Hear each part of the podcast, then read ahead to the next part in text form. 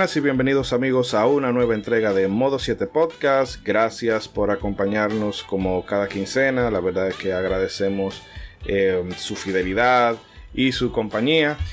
Y bueno, esta vez venimos con una charla libre en la que nos vamos a salir de nuestra zona de confort. Vamos, bueno, no a dejar totalmente los retro de lado porque esto tiene mucho, mucho que ver eh, pero sí vamos a abordar un tema que nos trae tanto desde lo antiguo hasta lo más moderno y es que estaremos abordando los indie, vamos a estar hablando un poco de sus orígenes, de qué se puede considerar un indie, que no, eh, los criterios que pueden haber y desde luego los juegos que han sido como han tenido una mayor influencia dentro de esta industria que siendo honesto toma riesgo que ya los AAA últimamente no se atreven a correr por las razones que sean.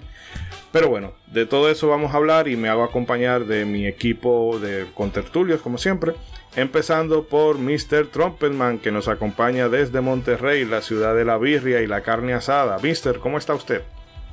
Exactamente, señor. Saludándolos desde el cuartel general de Mo 7K en Monterrey. Un gusto conectarnos.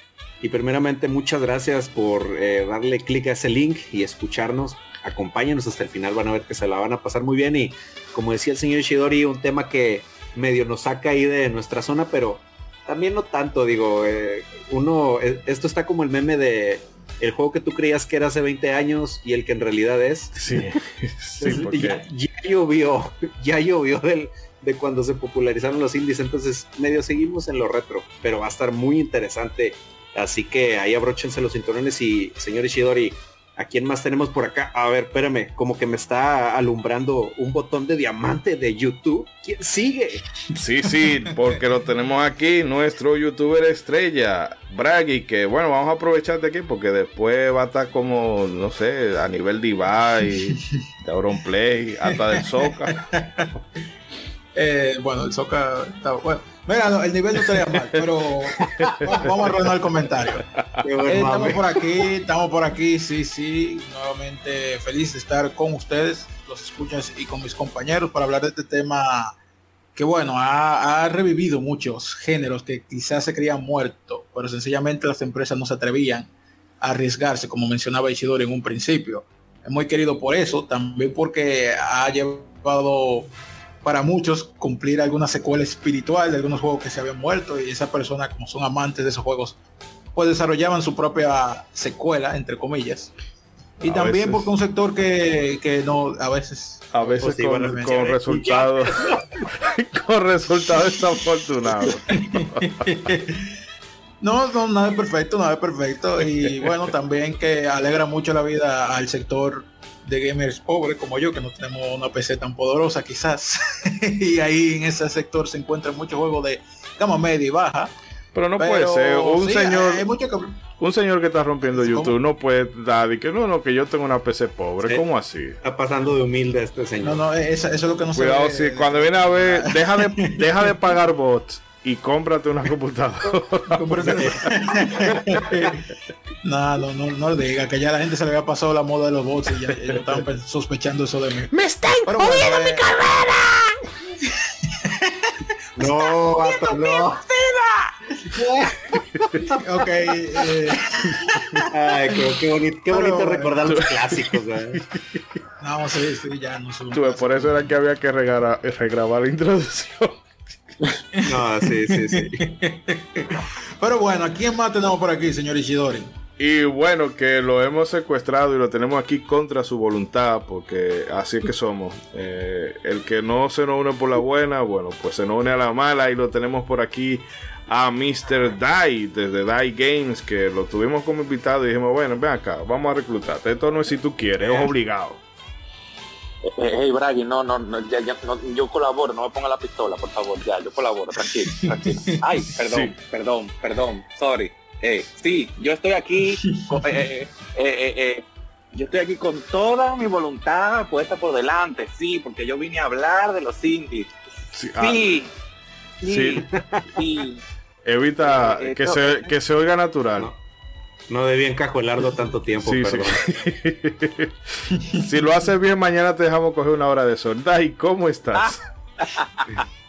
Muy bien, muchas gracias. Gracias verdad por invitarme nueva vez, sobre todo para hablar de este tema que es tan amplio y tan divertido, en el sentido de que imagínense ustedes, este este mundo de los indies eh, ha sido algo que ha revolucionado al final, así como que despegado a partir de unos pocos años para acá, siendo honestos, pero no vamos a meternos muy, muy rápido de principio en el tema y, nada, simplemente les agradezco pues de permitirme estar de este lado y compartirles un poquito de eh, mis, mis indies favoritos en este sentido que todavía juego. Gracias. Y bueno, y vamos a contar con la compañía de Gendo Neo Retro Gamers, eh, que lo pueden ubicar con su blog eh, Retro, Retrorama, caramba, Dios mío, la de iglesia. Y también lo pueden buscar como eh, arroba Gendo en Twitter, que tiene mucho contenido indie, que realmente su presencia aquí nos hubiese aportado bastante, pero también habla de los retro y demás. Eh, es una pena, está batallando con la conexión de internet. Si logra hacerlo, pues lo vamos a recibir porque, como digo, tiene eh, mucho material que, brindarnos en ese respecto. En fin, que no nos, no nos vamos a extender más, vamos a dejarle con unas promos y venimos con todo el contenido que hemos preparado para el día de hoy, que este tema parece que no, pero da para mucho debate, no se muevan.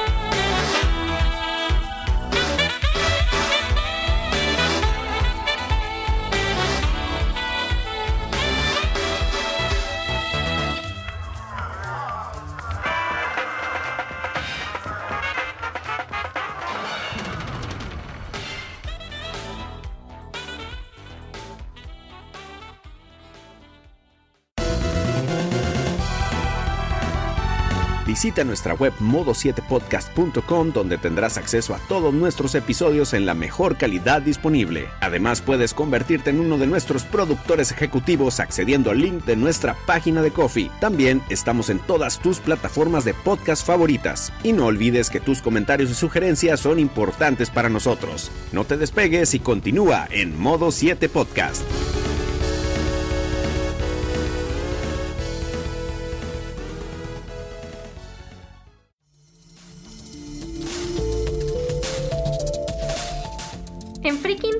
Encontrar todo lo relativo a la cultura pop en México. Anime y manga, cómics, videojuegos, ciencia ficción, fantasía, terror, coleccionismo, juegos de mesa y animación. Descubre podcasts y creadores de contenido que a ti te interesan, además de eventos y tiendas en línea. Descarga la app, es gratuita, disponible en iOS y Android.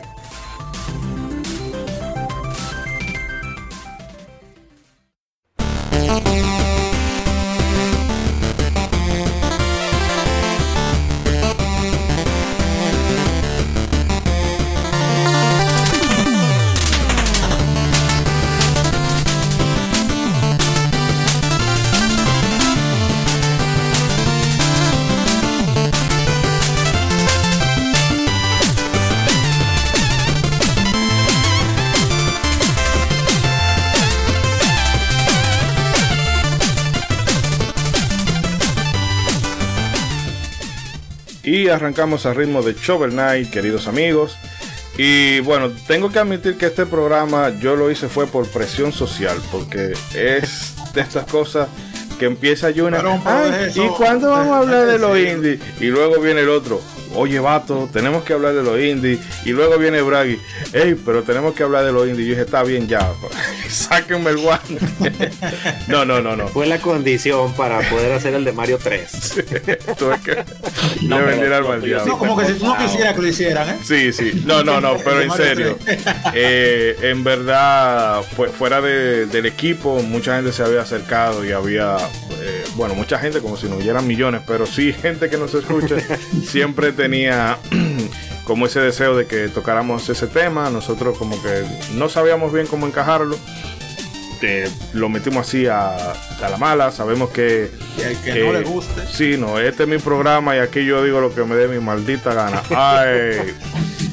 y como es, de todas formas, los indie y los retro, como que se retroalimentan, valga la redundancia, o la cacofonía, mejor dicho.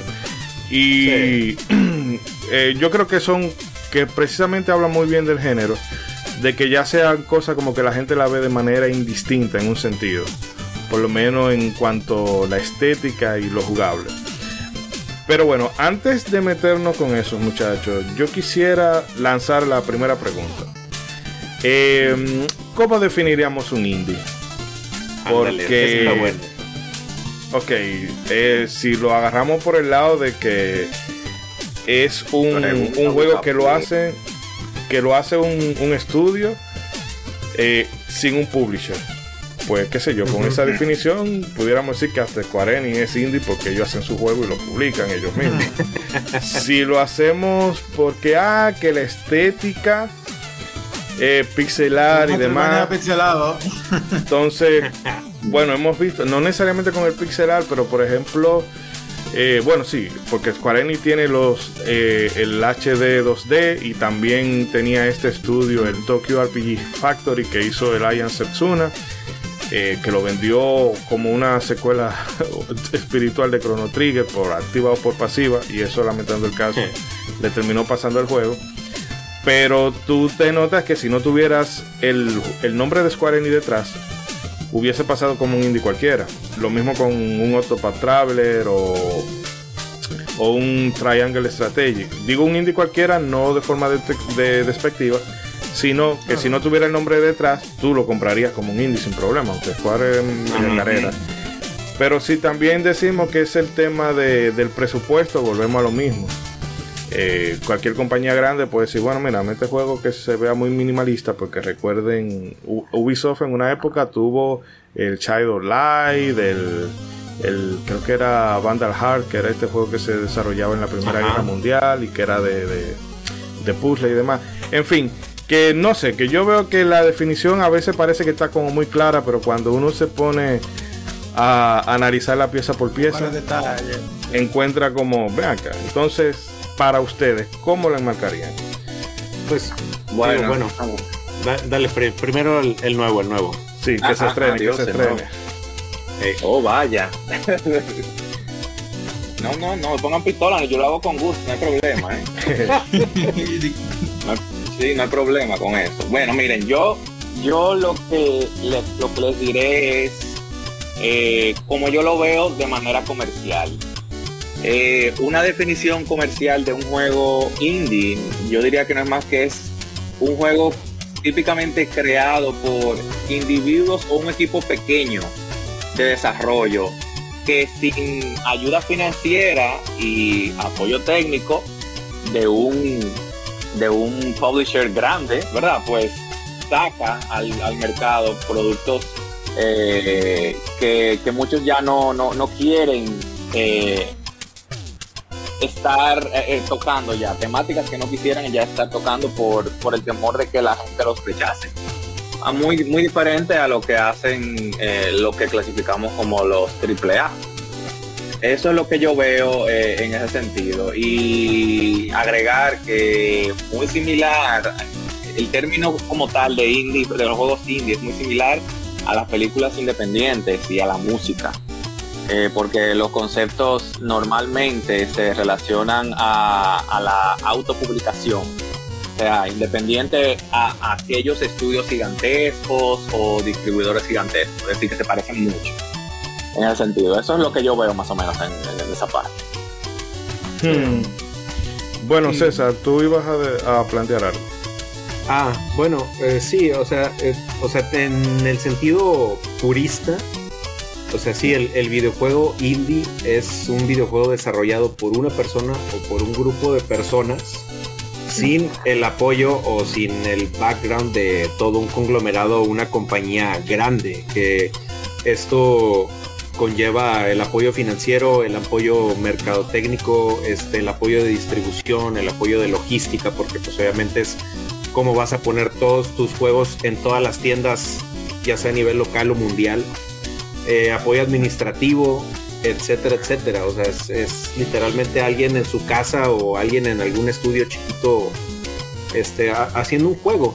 Obviamente, y, lo vuelvo a repetir, esto es en el sentido purista porque con el tiempo y conforme vayamos eh, avanzando en la plática, vamos a ver que esto ya como que se va desdoblando o, o esto que antes era un contraste de blanco y negro ya se va convirtiendo en una gama de grises en la que ya eh, ciertas compañías, pues digo, ya lo desarrollaron más adelante, pero ciertas compañías grandes ya empezaron a ver de, ah, mira, esto del indie sí funciona, entonces vamos a traernos estos estudios para que, les, les, damos el apoyo y se empiecen a, hacer sus juegos, pero ya bajo, la, bajo nuestra cobertura. Entonces, ahí el indie empezó a, tener ya otro, pues otro significado, pero pues puramente es eso, pero con el tiempo este, ha ido ha ido cambiando, ya sea por el, porque reciben el apoyo o por los famosos Kickstarters, este, etcétera, etcétera. Pero al menos para mí, este, en eso se define, en, que empezó como una cosa y, y después ya fue evolucionando en otra.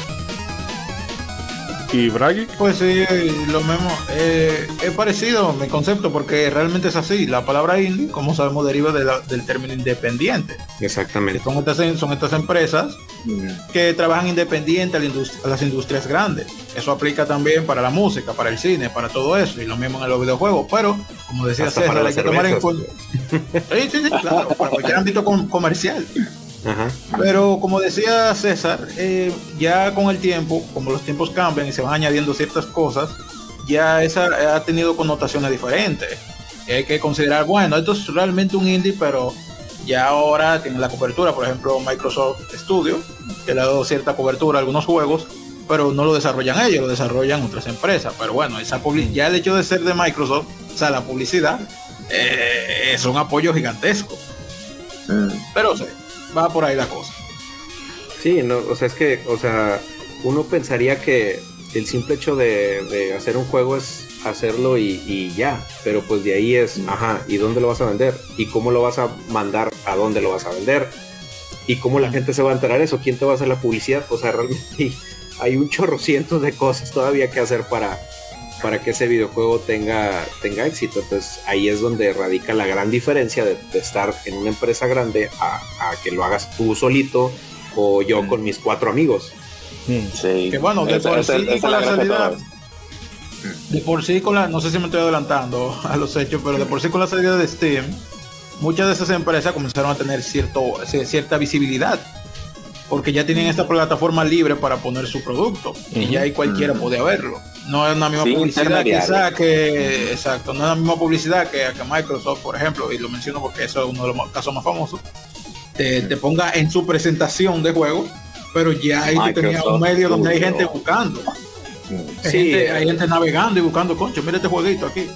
Sí, o sea, es que digo, o, sea, esto pues obviamente se vivió desde, desde añales, desde que la industria empezó a, desarrollarse y yo creo que pues obviamente una de las broncas, por decirlo así, era pues dónde encontrar estos juegos, porque pues obviamente a diario hay gente desarrollando videojuegos, pero a veces tú ni te enteras. Entonces, ya cuando, digo, más adelante lo vamos a desarrollar, pero ya cuando llega, como menciona eh, eh Steam, o eh, que llega en su momento eh, Xbox, o sea, ya se convierten como que en estas vitrinas donde es, ah, mira, ok, aquí hay un catálogo de, de estos juegos indies y, aquí puedo elegir y, ah, mira, este no lo conocía. Entonces, esto es como que lo que vinieron a, es la función que vinieron a, ocupar eh, estas empresas. Que al final, al final, eso de, el, el, tema de los juegos indie no es más que una tercerización sin paga una tercerización sin paga para que más y más desarrolladores, aún siendo pequeños, eh, en equipos o solitarios, pues creen, saquen iniciativas que les salga más barato a los mismos, a los mismos grandes eh, eh, publishers. Yo, yo he visto desde hace, yo he visto desde hace tiempo, a propósito de eso, una yo hago una pequeña comparación de, de lo que son los, los juegos indie en, en el, en el mundo. y es como que, más bien las compañías indie en, todo este conglomerado, y es el hecho como de, de que son vistas, esas compañías son vistas como que eh, eh, las compañías que crean títulos artísticamente obtusos eh, que, que de una manera hippie, por decirlo de alguna manera. De una forma hippie. Es como una canción que se hizo famosa de una manera y que un hippie, por decirlo así, pues la, la, la, cante de nuevo, la toque de nuevo, la interprete de nuevo, pero de, a su forma, a su manera artística, como ve el arte en, ese, en ese instante. Su forma liberal. Sí, sí y, desarrollando un poquito más el, punto que tú dices, Dai, precisamente estas, eh, eh, estos eh, desarrolladores o grupos de desarrolladores, al no estar atados a una compañía, porque pues digo, haciendo un pequeño paréntesis, obviamente cuando una compañía lanza un juego, es un proyecto que es de, de este día 1 al día 30, por decir fechas, tiene que salir. O sea, el desarrollo. Y luego, de ese día 30 al día 15 del siguiente mes ya tiene que estar distribuido en tiendas.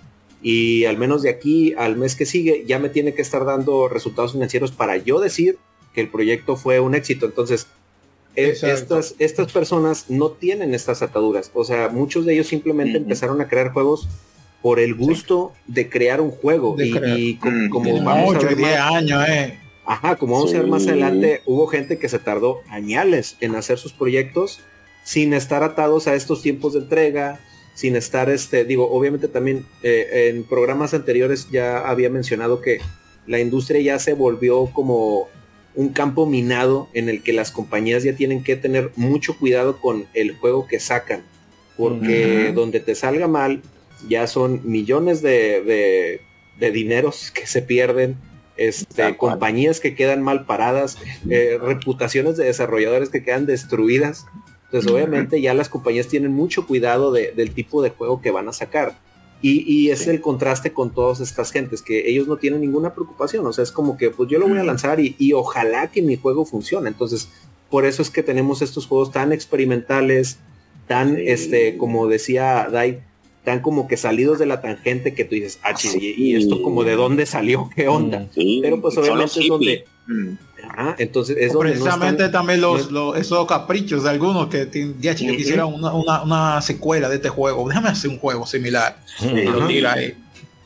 Sí. Ah, sí. Ah, también, bueno, ahí hay una gran diferencia. Pero bueno dale, dale Ishidori perdón. Sí no para que luego retomemos eh, uno de los varios de los aspectos que se han ido hablando en estos minutos, pero que precisamente lo que se hablaba ahorita de que no tener un, un gran nombre detrás, que eso por ejemplo, volviendo a retomar el, ejemplo de, Square Enix, eh, o sea, Square Enix puede producir lo que sea, y ya ella tiene montada su cadena de, distribución y, cómo se va a hacer desde que se empieza a planear el juego en hojas de papel hasta que llegue el gol a, la zona de producción.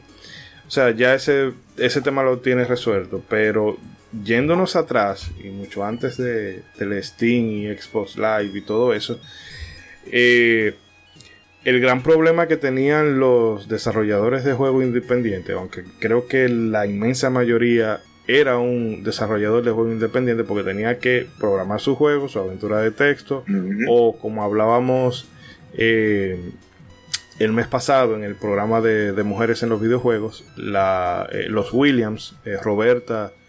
Ajá, precisamente los creadores de Sierra. exacto. Ellos tuvieron que crear su compañía para poder distribuir sus, eh, juegos. Porque eh, en un principio era lo, que hacía era meter el disquete en una bolsita de Ziploc y distribuirlo así, ir casa por casa, puerta a puerta. Ah, exacto. Entonces, esa era la norma en aquella época, porque o tú te hacías un Atari, o te hacías un Sierra, o te hacía, eh, qué sé bueno, la, la misma Nintendo que ya con, con la con la con bueno no el surgimiento pero con eh, la recuperación por lo menos en, Estados Unidos del mercado de los videojuegos ya la figura del publisher como lo conocemos eh, empieza a tener esa esa forma, o sea, ya se establece de yo voy a sacar, tú vas a hacer un juego y yo me voy a encargar de todo lo otro. Eh, que incluso había compañías que se subdividían para poder darle la vuelta a ciertas restricciones que le ponían la, la, propia Nintendo. Pero en fin, que ya había un publisher. Pero antes de eso, y todavía estando eso en el mercado, sobre todo la gente de PC, tenía era simple y llanamente que eh, o se hacía, se constituían ellos en compañía o ir puerta a puerta. Exacto. Sí, como, como dices, o sea, prácticamente hablar del origen de los indies es inclusive hablar de la misma, del mismo origen de la industria de los videojuegos. O sea, porque son, eh, eh, son, son estas décadas de los 70s, 80s, donde ya las computadoras empiezan a, evolucionar a los ordenadores personales, entonces donde se masifica que ya cada quien pudiera tener una computadora más fácil, pues empiezan ya estos primeros programadores a aventurarse con, a, a moverle, hacer los primeros, este, las primeras aventuras de texto que, como bien eh, decía Ishidori, o sea, bien lo mencionamos en el programa pasado con, con Sierra, que, pues más o menos así empiezan muchas compañías. Eh, entonces también podríamos eh, ligar el nacimiento de la industria indie en, en, estas épocas. Digo, obviamente, como vamos a ir viendo más adelante, tiene sus chispazos, eh, dependiendo de la época y, va, agarrando popularidad dependiendo de la época, pero inclusive lo podemos eh, ligar a, estos inicios, donde... Claro, cuando no existía una empresa grande de videojuegos, porque nunca ajá, se que, Ajá, o, que los juegos se tenían que distribuir por el famosísimo shareware. Sí. O sea que era, oye,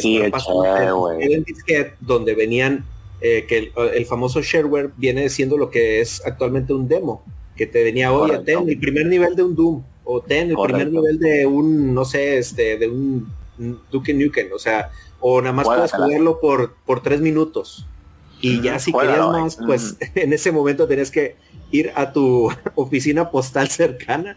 Yo sé que los Centennials y los Gen Z no van a saber absolutamente qué redes estoy hablando, pero tenías que ir a tu oficina postal cercana eh, o para, para enviar un correo ordenando el juego entero o hablar por teléfono para que te lo mandaran a tu casa. Y ya, así era como, pues, eh, ese shareware te hacía comprar el juego completo, este, pero era estar pasándose los disquetes entre tus amigos y, oye, ya jugaste este juego, oye, fíjate, mira, juega esto.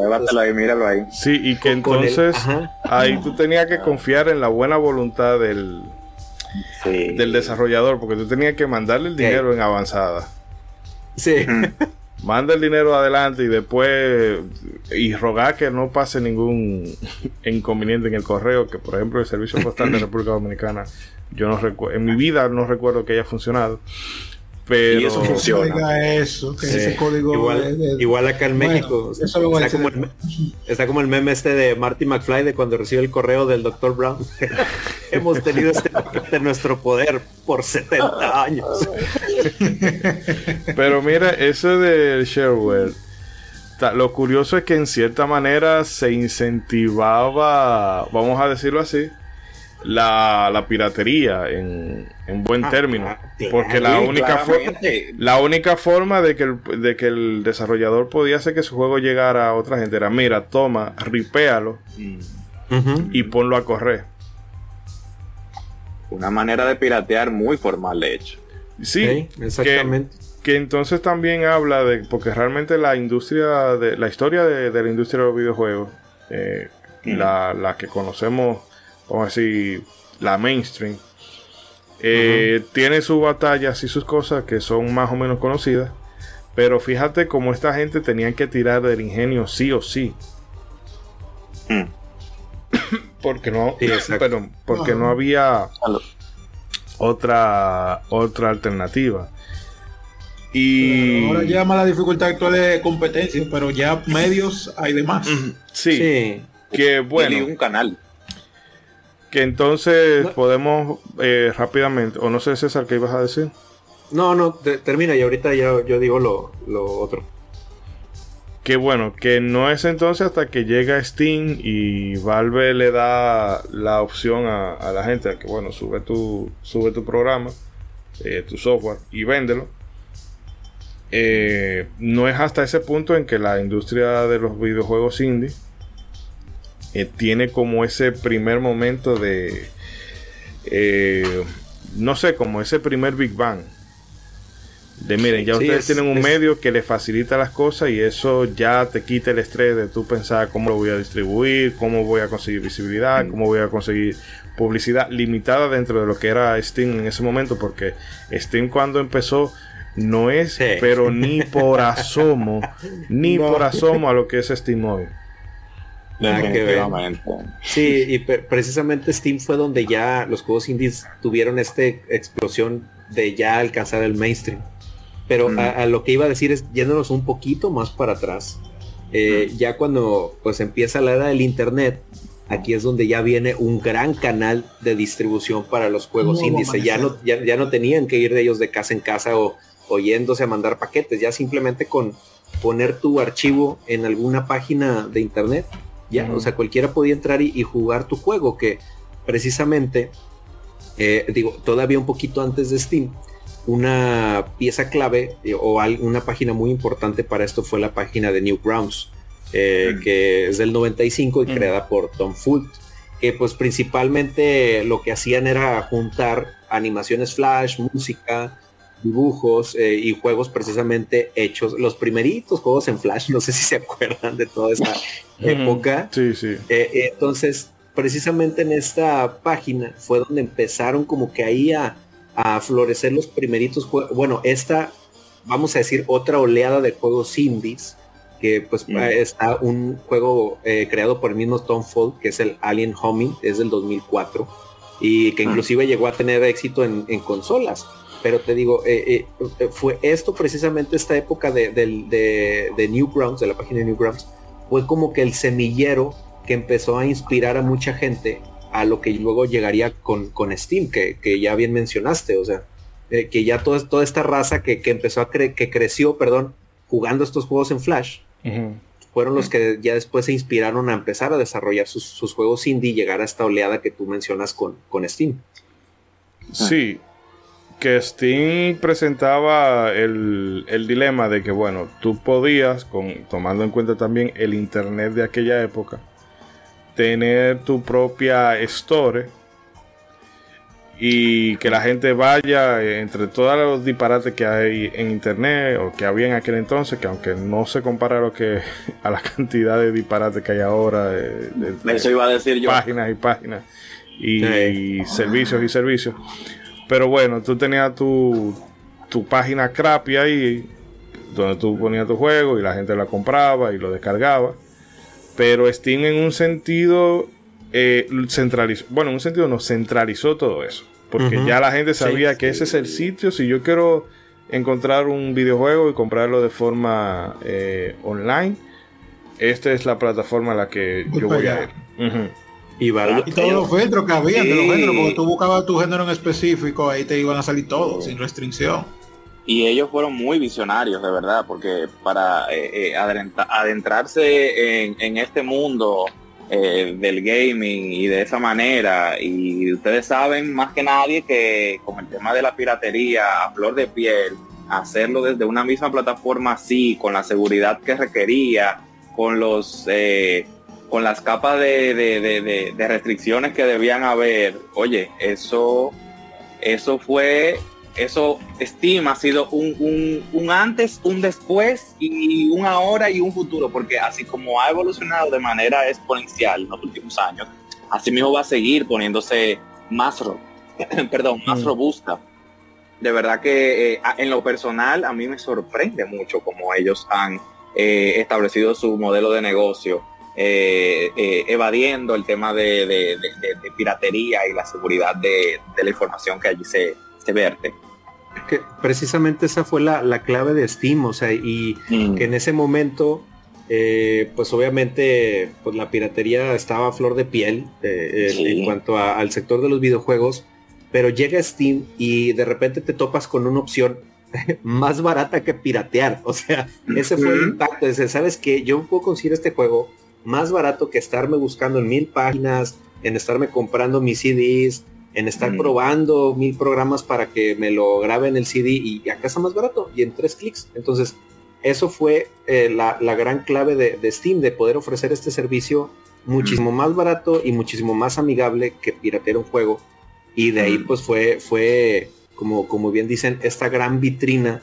Ya cuando empezaron ya a aceptar juegos de terceros, porque como bien dijo Ishidori, eh, esto no empezó como es ahorita. Empezaron primero con sus propios juegos. Eh, pero ya cuando empiezan a aceptar juegos de terceros es donde se vuelve ya como que en ese momento la vitrina definitiva para los juegos eh, o para los desarrolladores independientes, que también ahí ellos encontraron un buen medio para empezar a distribuir sus, juegos y llegar a, muchísima más gente. Sí, y que, bueno, porque tenemos que ir rápido con este, eh, con este repaso histórico, pero que no se debe faltar o no se debe dejar de mencionar la importancia del servicio de Xbox Live. Oh. Eh, sobre todo... otra oleada importante. Sí, que con el 360 la gente se asombra ahora de lo que están haciendo con, eh, con el Series X y el Game Pass y que compra aquí, que compra allá. Es cierto que, por ejemplo, la escala de lo de Blizzard, que fueron cuántos, 70, 70 mil millones de dólares o algo así, o 60, no sé. 68. Eh, exacto. Pero en la época del Xbox 360, Microsoft, bueno, es que vamos, eh, estaba Hironobu Sakaguchi del lado de ellos y eh, bueno, que empezaron que si Halo, que si Sega, que si un reguero de, de compañías que tú asociabas eh, con, con, Sony o con Nintendo, ellos se encargaron de ir comprando y jalándole y llegó un punto en que mm, la mayoría de los creadores de, eh, importantes de la, industria y de la historia de los videojuegos estaban del lado de, Microsoft. Eso denota que ellos siempre han tenido una... Eh, siempre han sido muy agresivos, excepto cuando metieron a Don Matrix, que ese bueno, fue el peor error que pudieron haber hecho. Pero fuera de eso, fíjate cómo también ese servicio fue pionero en muchísimas cosas sobre todo en el tema de, cómo se maneja el servicio eh, el servicio online, los chats de voz y demás en consola. Sí, por ah bueno, eh, dale, dale tú primero. Sí. Bueno, no, dale tú. O, Dale tú, ah, dale tú. Que precisamente como, como decía ahorita, esta es como que otra oleada, porque todo esto que estaba pasando en Steam antes, que mencionábamos, o sea, las empresas de las consolas como que lo veían ahí bien de lejecitos. Eh, estos vatos que están haciendo jueguitos de ahí como de, esos que te duran cinco horas. De X, no pasa nada. Eh, pero entonces la industria empieza a... bueno, no sé si se acuerdan de esa época, pero empieza a ver como que una oleada de juegos donde los juegos empiezan a ser muy caros y los juegos empiezan a, tardarse en, lanzar porque pues cada vez el triple era más, más grueso y más grande y este y eh, con aventuras más épicas, historias más, más eh, eh, complicadas, ajá, más ambiciosas. Este, y, pues obviamente los juegos empezaban a tardar más, pero como que la industria indie poco a poco empezó a llenar este hueco de, de juegos medianos o de juegos chicos. Y precisamente la primera compañía de, distribuidora de consolas o de, las primeras compañías más importantes en voltear a ver este mercado fue, fue Microsoft con, con Xbox. Y es donde con el Xbox Live Arcade empieza a tener esta sociedad con varios desarrolladores indies, decir, oye mira, ¿qué te parece si vienes para acá? Te doy lana para que hagas tu juego no solamente sencillo, sino que se vea más, que, que traiga más carnita, que se vea más, más en forma. Y eh, pues lo lanzas con exclusiva temporal para conmigo y ya pues ya después tú lo lanzas en donde tú quieras. Y obviamente esto para los primeros desarrolladores que ficharon para, para el Live Arcade, pues fue, imagínate, un sueño, o sea, era un sueño hecho realidad. Mm. Y precisamente del, del, Live Arcade surgen juegos que ahorita son de las joyas indies eh, imperecederas, juegos como Brave, juegos como Limbo, el mismo Super Meat Boy, eh, Bastion, el mismo Fez, o sea, fueron juegos que nacieron de, de, esta de esta siguiente oleada donde ya, eh, obviamente ya después cuando mi tío Nintendo y, Sony empiezan a ver como que, ah, no manches, entonces eso de los juegos indies sí funciona, ¿sabes? Entonces es donde ya... Ajá, ellos empiezan, este, bueno, está bien, déjame les doy un espacio, digo. Ah, no dejes hacer, y, no, que te decía que a la lista que mencionabas, no dejes de fuera también a Celeste, que ah, no, todo eso, claro. Entonces. Sí, Celeste es un poquito más, más contemporáneo. Sí. Yo diría que un mérito así lo tendría más Shovel Knight en su momento. Sí, sí, porque realmente. Eh, realmente ah, con, con Shovel Knight fue cuando yo empecé a escuchar de esta, de esta locura de los, de los indies. Porque yo recuerdo que en, esa época no había podcast, no había eh, publicación o blogger que no hablara de, Shovel Knight. Y fue una cosa que yo dije, oh, pero mira, y me pareció particular de que se estuviera como eh, tratando de traer los retro de nuevo. Que yo creo que ahí fue el punto en el que la gente dijo, ok, eh, las dos cosas pueden convivir, lo moderno con lo viejo. Sí, pues es que lo, que demostraron mucho estas compañías fue precisamente eso, o sea, que ese equilibrio podía, podía ser real, o sea, y, obviamente a nosotros nos pegó en, en, la nostalgia, que eran juegos que hace mucho no jugábamos, juegos que ya, creo que ya nos habíamos olvidado de ellos, y precisamente apelaron a nuestra nostalgia con el pixel art, con juegos que se parecían en la música y en la jugabilidad a, los juegos que, teníamos antes. Y eh, volviendo un poquito al tema de las grandes compañías, ahí tengo que, tengo que hacer este una pequeña crítica a mi, a mi tío, a mi adorado tío Nintendo, porque eh, digo, por ejemplo, ahorita ahorita hay mucha gente ahí diciendo, ay, van a cerrar la eShop de la Wii U. Que obviamente hay gente que, como mi estimadísimo este en Intermax, que obviamente lo dice por un tema de, preservación de software. A él no lo voy a meter en esta, en este saco. Eh, pero hay mucha gente que, precisamente, ay, que ya van a cerrar la, las eShops y la fregada. Pero eh, algo que, lastimosamente le pasó a Nintendo cuando saca el, el, WiiWare eh, con, el, con el Wii, es que sí abre su, tienda virtual y sí, sí hay varios juegos eh, interesantes, independientes.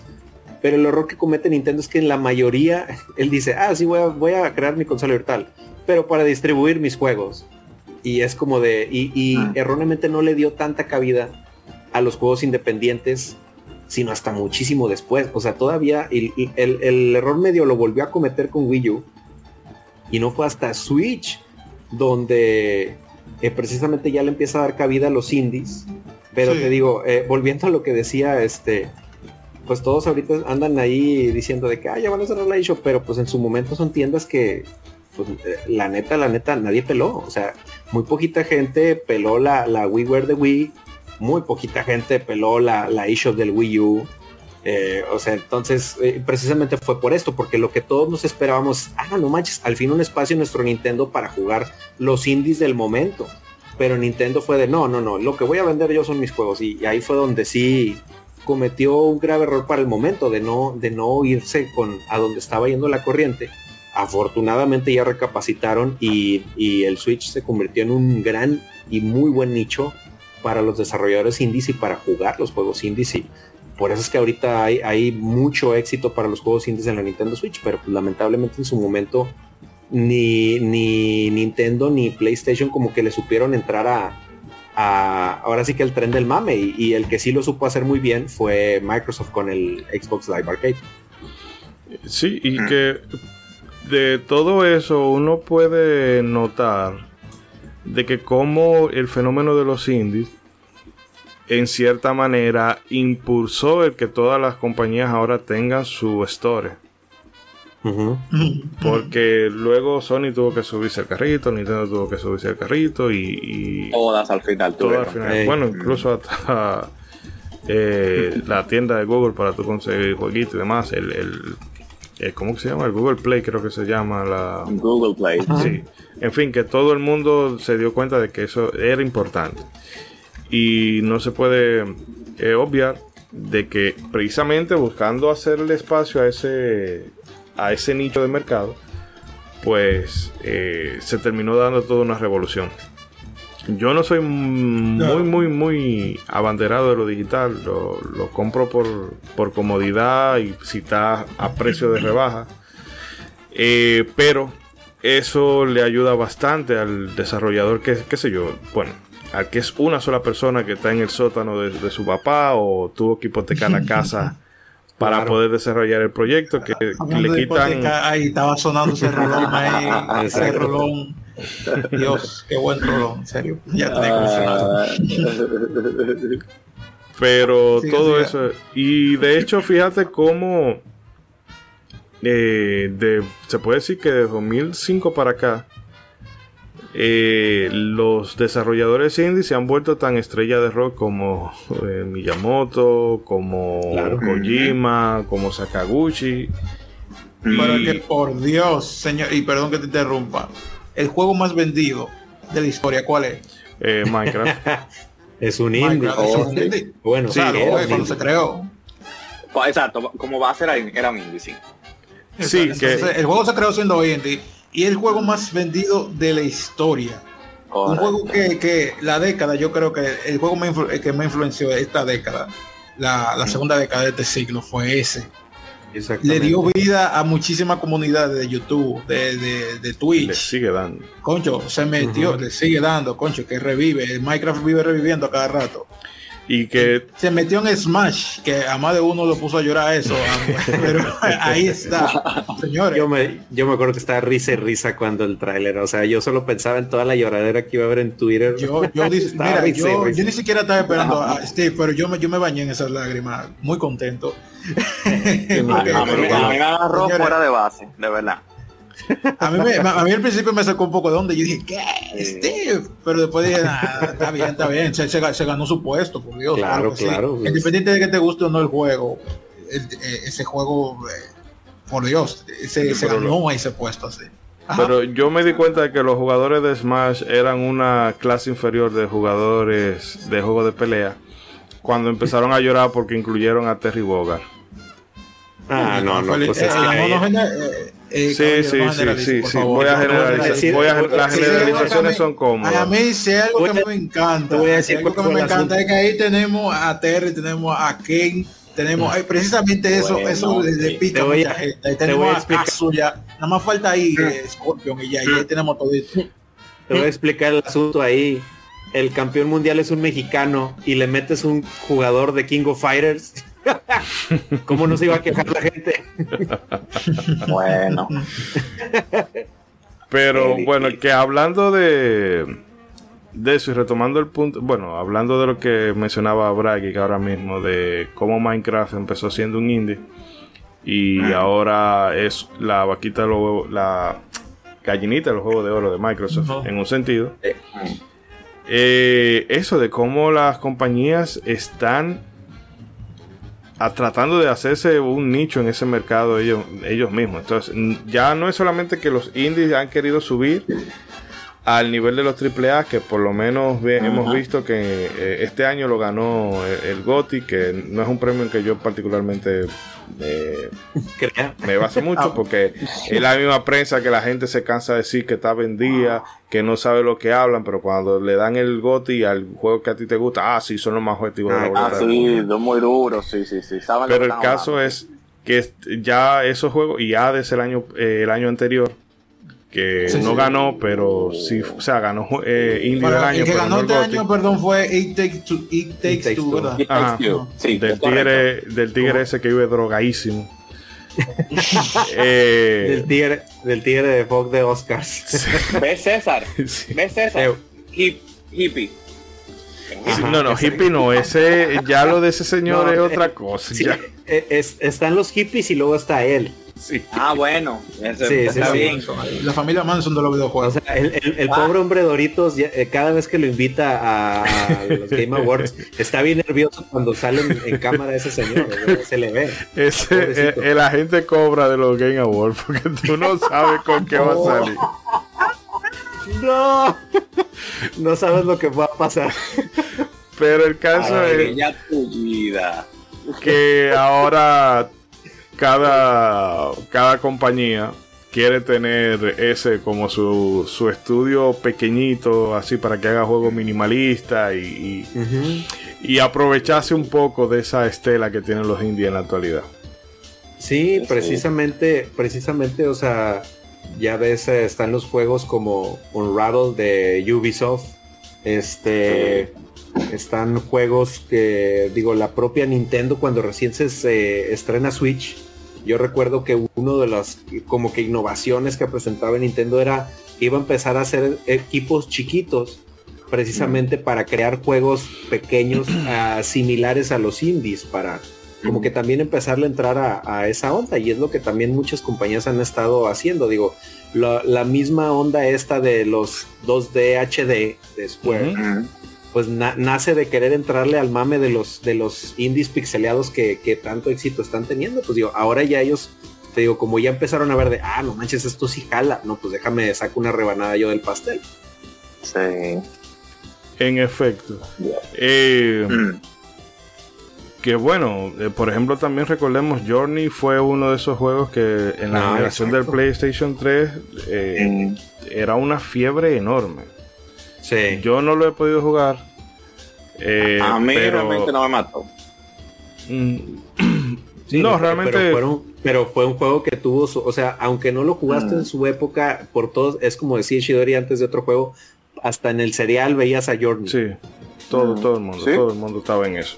Sí, no, es que, es que le hicieron un, un lobbying y unas relaciones públicas agresivas a ese juego, son a la verdad. Y hubo una estrategia bastante fuerte de publicidad detrás de ello.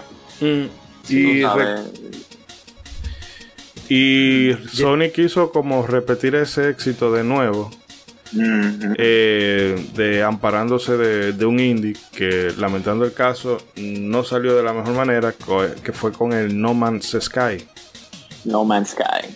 No y no es que esto solito es un caso de estudio o sea mira es, es, eh, obviamente los indies eh, están están llenos de historias muy épicas de o sea en cuanto a sus desarrollos están llenos de historias muy tiernas, como los que ahorita mencionamos que hipotecaron su casa y, otros ejemplos que, al rato voy a contar. Y tenemos estas historias este, bien underground y bizarras en el sentido anglosajón. Hmm. El que tienes un tipo yendo a mil programas prometiendo, ahora sí que literalmente, el sol, la luna y las estrellas, desvergonzado para, para que el último lo que entregues no es ni la mitad de lo que prometiste, bro. Digo, obviamente es un juego que con el tiempo y con las actualizaciones se ha ah, redimido. siempre eso, Te, eso te iba a decir. Se, ha redimido, inclusive ya ahorita está en, Switch. Eh, y, créanme que tengo todo el morbo de entrarte a No Man's Sky ahorita que ya está en Switch. No, te vas a arrepentir, da la oportunidad. Pero sí, o sea, ha sido un juego que, que lamentablemente, o sea, si tan solo No Man's Sky hubiera sido lo que es ahorita, créanme, ahorita estuviéramos contando una historia súper diferente de eso. Eh, sí, de hecho, eh, hay gente que se... Porque también nosotros tenemos como una memoria muy a corto plazo, que hay gente que, ah, pero que mira, No Man's Sky, qué juegazo, y la gente lo trató mal. Pero hay que entender de que el lanzamiento, o sea, muy atropellado. Eh, fue, bueno, muy atropellado que hace poco. Porque llegaron incluso directamente a, lo que sería campaña o promoción engañosa. Pero yo sí les reconozco que el trabajo que ellos han hecho, que eso eh, a Sean Murray nos no podemos reír y, decir todo lo que queramos. Pero tú meter la pata así y luego trancarte un año en la habitación del tiempo sin dar eh, eh, opiniones, sin hacer prensa, sin, hacer nada, simple y llanamente dedicándote a trabajar y dar un giro de 180 grados como ha dado No Man's Sky, eso yo se lo respeto. entiendo, redimir. Sí, entiendo que los palos que se le dieron en el inicio estaban muy bien merecidos, porque es que el hype, óyeme, yo creo que nada más al nivel de Cyberpunk. Eh, exactamente, ese contento son, son se, relacionan un poco realmente. Hmm. Digo, se parecen un poco. Y pasó un poco también con eh, The Witcher 3, si recuerdan. Sí. En su momento. Sí, sí hubo mucho mucho hype cuando CD Projekt no, no se la bebía. Pero bueno chicos, mm, vamos a hacer un corte aquí, entonces venimos, eh, hablamos un poquito más de, de indies y luego nos metemos, o sea, de indies en general y luego nos metemos con los juegos que en particular nos gustaría mencionar por una u otra razón. Excelente. Bueno, pues ya venimos, no se muevan.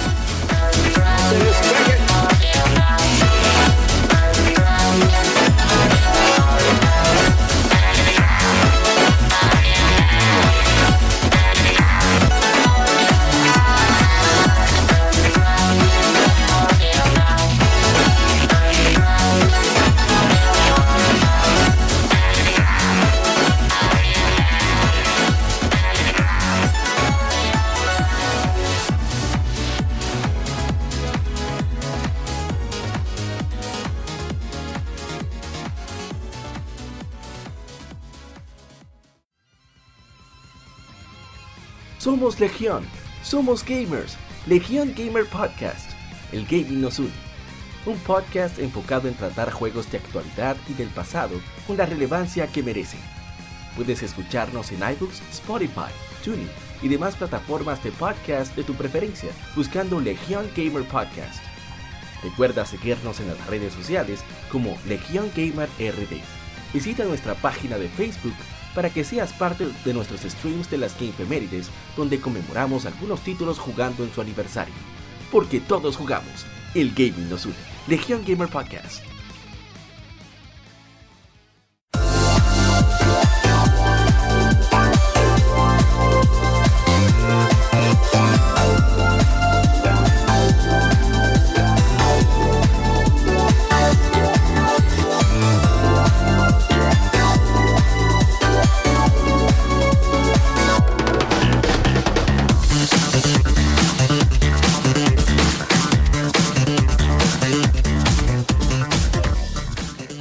Y aquí estamos de vuelta, amigos, con más indies todavía. Y bueno, eh, César, no sé si tú tienes a mano por ahí un comentario, bueno, un mensaje más propiamente dicho, que nos dejó APA en el grupo de Telegram, que si a alguien le interesa, bueno, yo estoy dejando el enlace en las descripciones de los episodios, por si se quieren, a veces se hablan de videojuegos, pueden entrar.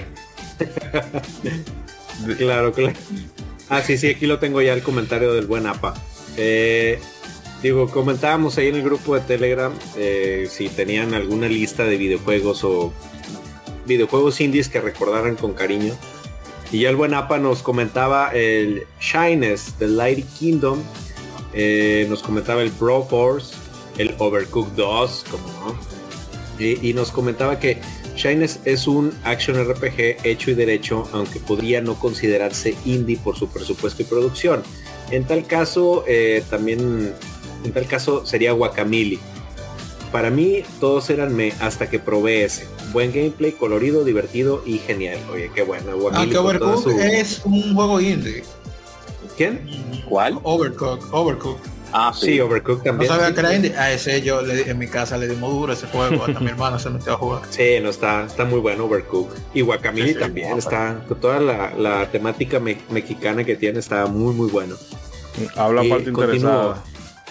Eh, también comenta, eh, Broforce es uno de los juegos que más me han hecho reír, simplemente por las cosas que tiene.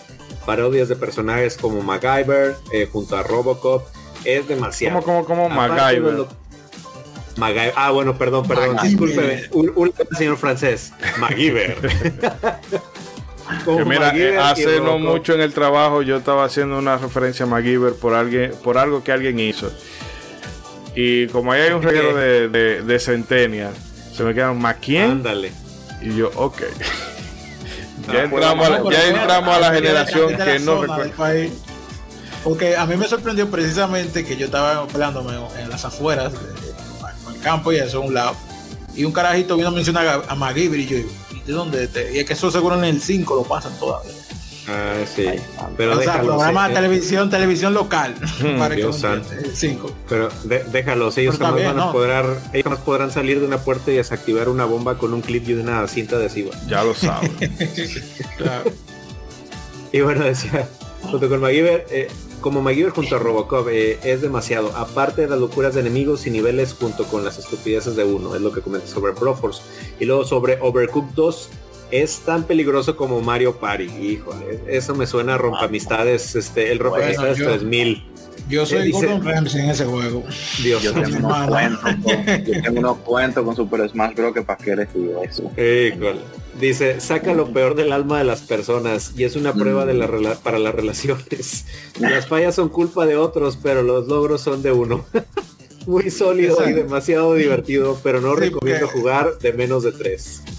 Sí, porque a diferencia de Mario Party, que al menos hay una competencia directa, aquí es un trabajo en equipo, por aquí está bien coordinado, porque si no Sí, se jode todo y hay que empezar el nivel otra vez. Se te Hmm. quema la cocina, eh, se te va el, el pedido, mezcla una cosa con lo que no iba. Bueno, Sí. el que jugó Overcooked sabe. Y bueno, Yuna dejó por aquí que se nos hizo un poquito tarde entre una cosa y otra y tuvo que irse a dormir. Eh, una lista de juegos que entiendo que son los que recomienda y son casi todos de terror por lo que veo aquí porque tiene Son of Horror, Dread Out que me dice que es un indie de hecho en Indonesia, What Remains of Edith Finch, Journey que lo hemos comentado, eh, eh, no entiendo bien qué es esa parte ahí, Los- pero tenemos Los de juegos de Chila, Chila's Art. Chilas Art, ok. Eh, Ah, The Convenience Store, eh, Inunaki Tunnel, Ghost Train, el Okaeri, el, eh, Devotion, que es de Taiwán, The Case of Rachel Foster, Love Sun, Now You See, los juegos de The Day of the Atonement, eh, Call of the Sea, desarrollado por un solo español y In Sound Estudio Mind. español, ajá. Sí, sí, por un estudio español, que ya la, la hora y esta pantalla no es la mejor para ver ese tipo de cosas. Ya no estamos para estas cosas. Sí, ahorita. sí, no, no, no, no. Ya estamos peleando por encima de nuestro peso. Sí, sí, no, ya. Pero en fin, que a los que les gustan los juegos de terror tienen ahí una selección bastante porque Yuna eh, eso sí, ella no puede comer si no es viendo un streaming de algún juego de terror random. Wow. Eh, bueno chicos, entonces Death Stranding es un indie. Ahorita Bueno, hay que entrar en esa, en esa discusión, señores. Qué bonito. Un indie, fue un indie financiado, bueno, Vi- por, vivimos en una pero vivimos en un universo en el que Kojima es un desarrollador indie. bueno, lo que pasa es que tienen que verlo desde esta perspectiva. Eh, Death Stranding para mí es un indie con en esteroides. Ajá. Sí. No hay más nada, no hay más nada que decir. Ya. bueno, sí, porque la- un indie triple A. un indie bueno, que solamente se, un indie que solo se lo. Eh, ¿Cómo se diría? Se lo patrocinarían a Kojima. Porque yo creo que otra gente viene con esa misma idea y ese gasto le va a decir: Mira, vete a lavar el No. culo por ahí. Sí, no, no. Yo, yo también, o sea, yo también lo, Eso lo parece más meto una película que otra cosa. Bueno, en- no digo nada. yo, yo también lo meto en ese saco porque decir que no es, entonces si nos regresamos a los juegos de Live Arcade tampoco serían indies porque son juegos que a lo mejor no tuvieron ese presupuestazo ni esos actorazos, pero pues son juegos de desarrolladores indies ya patrocinados por una compañía que pues en otra escala estratosférica lo fue de The Stranding. Entonces, Pero no tengo como decir que no es un indie. yo no sé, yo creo que. Es que no, es que. Es que Kojima tiene. Eso es como si Martin Scorsese dice ahora: Yo voy a hacer una película y. Me la voy a pagar Yo de mi propio dinero. Entonces, ok, él no tiene que tener un New Line Cinema o un, no sé, Amblin o cualquier compañía o Paramount, alguien detrás para que el, el nombre venda. Entonces, entiendo que así como el tener una compañía detrás pesa, tener un nombre también pesa. Aunque en el término más puro y simple, sí sería un indie. Yo no le doy ese pase. Porque es que, o sea, lo que, Death Stranding fueron cinco años y gastando cuarto y le pagaron viaje. Que si me voy con Matt Mikkelsen para acá, que si me estoy tomando un café con no sé quién, que si aparezco en el programa de, de Conan O'Brien, o sea, eh, no sé, no sé, no sé. Sí, no, no fue, fue mucho. O sea, sí, es como tú dices. Mucho con o sea, demasiado. voy, voy- voy a hacer un indie yo solito. Ay, casualmente Sony me quiere ayudar. Ok. Sí, eso también. Porque, por ejemplo, como hablábamos ahorita, el, el juego de este. bueno, déjame buscar el nombre para no, son, no simplemente ¿De quién, de referirme a él como el, el, el tecato de, de The Game Tower. Ah, Pero que, por ejemplo, él hizo el. eh, wow, ¿cómo se llamaba? Menciona el juego. El primer juego que hizo. Que era dos Kojima. players también. No, no, no, no, no, no. no, no. no, no. El creador de It Take Two. A ver, No. bueno. Que el primer juego que hizo, que era de dos. Que, que esto no es en vivo, este. Sí, sí, sí, sí. sí. Gustav Eh, Grefberg. Gustav Greber. Sí, exactamente. No, no, espera, este es el compositor. Dame un segundito. Ah, no, sí, sí. Eh, pues bien, Joseph Fars. sí, sí, sí. Que también hizo Sí, anteriormente Sí, Joseph Fars. Eh, este juego, como que se llamaba el A Way Out. Señores, esto es programa en vivo. Ah, güey, ya. Sí, o sea, esto Exacto. no, yo no estuve que buscando en el celular mientras tanto y No, no, no, pensando. para nada, No, para pero nada. eso no, fue, fue Hay que instantáneo. buscar en el disco duro de uno a veces. Y también hizo el Brothers A Tale of Two Sons. Sí, pero tú son. que son juegos que tienen, no sé, un... Visualmente se ven como un poquito más ambiciosos que el indie promedio. Y yo pudiera darle el paso, eh, el pase. De, parece algo como medio triple A sin llegar a serlo. Pero es que ya lo de Kojima. O sea, Kojima tenía a Norman Reedus, señores, y a Alia Sidus. Sí, sí. Y a, y a Guillermo del Toro. O sea, no me hable de No está fuera de la industria grande, que como lo que incluye Es la que definición de es- gente. Es que mira, a- aprovechando que, que estamos hablando de esto, eh, vamos a hablar de como de otra oleada de los indies, donde ya empiezan a ver estos indies con super presupuestazos, gracias a llámese estos, estas casualidades de la vida de que te patrocina una compañía, o llámese Kickstarter, que es donde también eh, ahorita dijimos que las, las desarrolladoras de consolas empezaron a voltear a ver, a, a decir, ah, mira, esto sí funciona, pero también desarrolladores, pues vamos a decir reconocidos, empezaron a ver a los indies como que, ah, ya no quiero estar atado a, a- a Capcom. este, y, y se fueron a, a abrir sus, sus Kickstarters Japón está muerto. pa- para, ajá, para, para juntar mucho dinero y empezar a hacer sus juegos pues a como ellos quisieran. Entonces ahí es donde como que también yo siento, digo, obviamente hay desarrolladores que sí han cumplido, pero siento que esto se desvirtualizó mucho o como que se, se perdió un poquito en lo que era el espíritu de, de- del indie, o sea, donde empezaron a aparecer estos indies con presupuestos ya muy altos, o sea, y desgraciadamente se dan casos pues lamentables como el de Inafune, donde pues o sea, ve tú a saber dónde se usó ese dinero, o sea, o, o cuántos este desarrollos se han quedado truncados ahí en, en cuántos Kickstarters, Pero mira, aprovechándose precisamente de la nostalgia y de la esperanza de la gente. eh, Mighty Number 9 debió ocurrir. Porque eso le ha servido a la gente como un. Sí, fue un, fue un balde de agua fría Como, sí, como una fábula de, mira, la moraleja es mm, no hagas esto, esto y esto y esto. Empezando por... no porque sea, no- no, no porque sea no porque sea tu héroe le vas a creer. Sí. Eh, Tú sabes algo gracioso y ah, para, para que no se me escape. A ver. Es que hay en 3DS, hay un Mighty M Now. No, no sé si se llama así mismo, pero yo- es el mismo personaje de la misma saga. Bueno, saga, si se puede decir saga. Que es un jueguito pixelado ahí y, y está muchísimo mejor que esa cosa. Sí, Ah, no, nadie- y- es que se fue, es que se fue el, 3DS. el- no, Si pero no el Azure, el- el Azure Gunboard, sí, ajá. que había una colaboración. Sí, ajá, fue, como que de lo rescatable ahí que ya este Inti Creates logró, o fue, fue de Yo lo que Inti jugué, logró dije, "Oye, pero rescatar está ahí bien de- este jueguito, ¿eh? No, y ¿No te acuerdas cómo se llama, Bragui? Sí, eh, el Azure, eh, Azure Gunboard, Ah, Azul. que es un juego de acción bastante chulo. sí, Pero bueno, Sí, como decía, es bueno que eso ocurriera porque ya, eh, si tú te fijas que la gente es como más precavida a la hora de, de hacer el Kickstarter.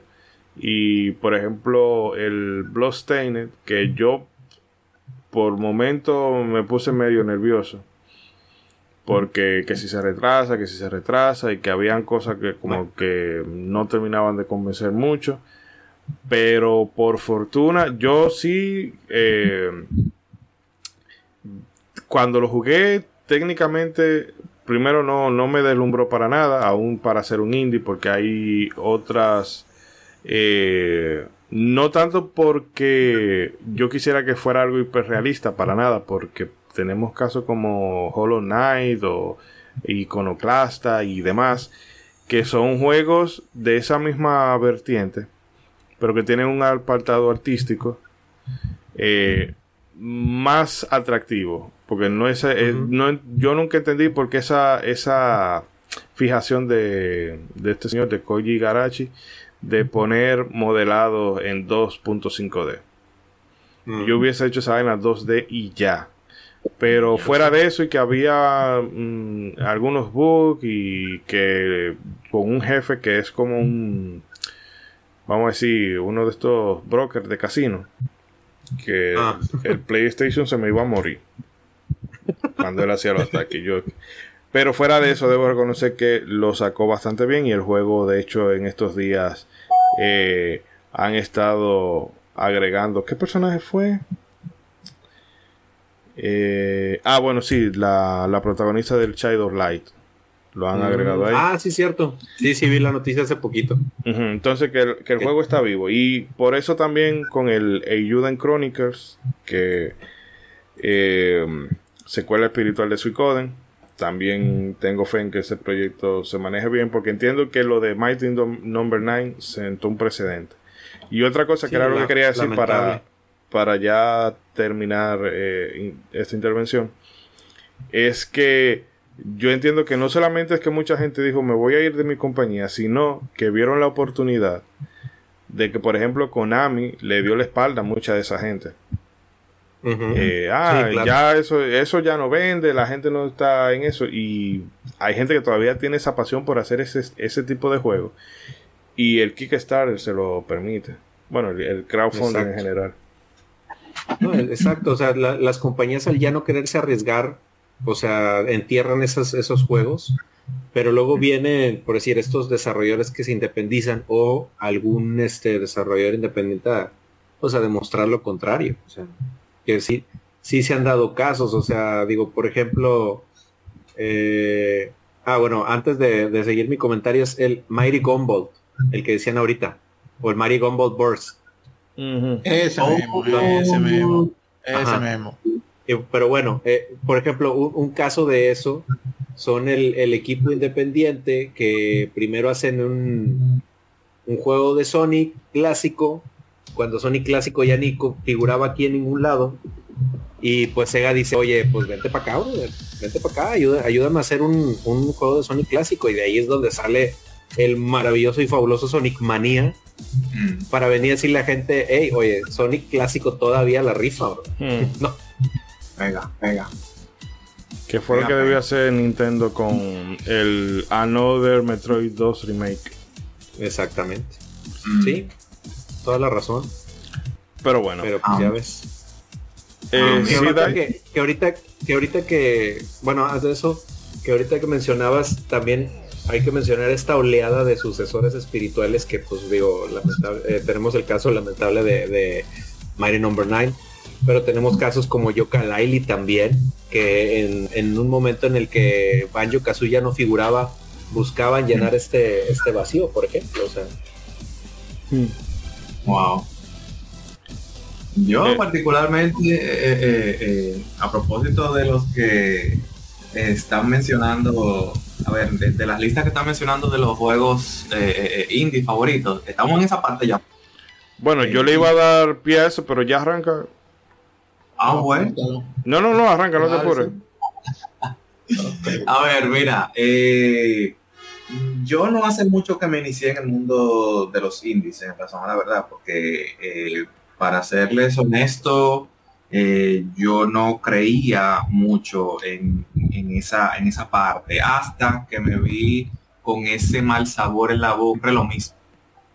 Y, para tratar de salirme un poquito del cajón, pues dije, nada, pero vamos a empezar a probar eh, otras cosas. Y me pasó con mi primer gran amor, eh, me imagino que, que, Ishi ya sabe, eh, Ori, Ori es mi primer gran amor. El del 2015, que fue el primero, Ori and the Blind Forest.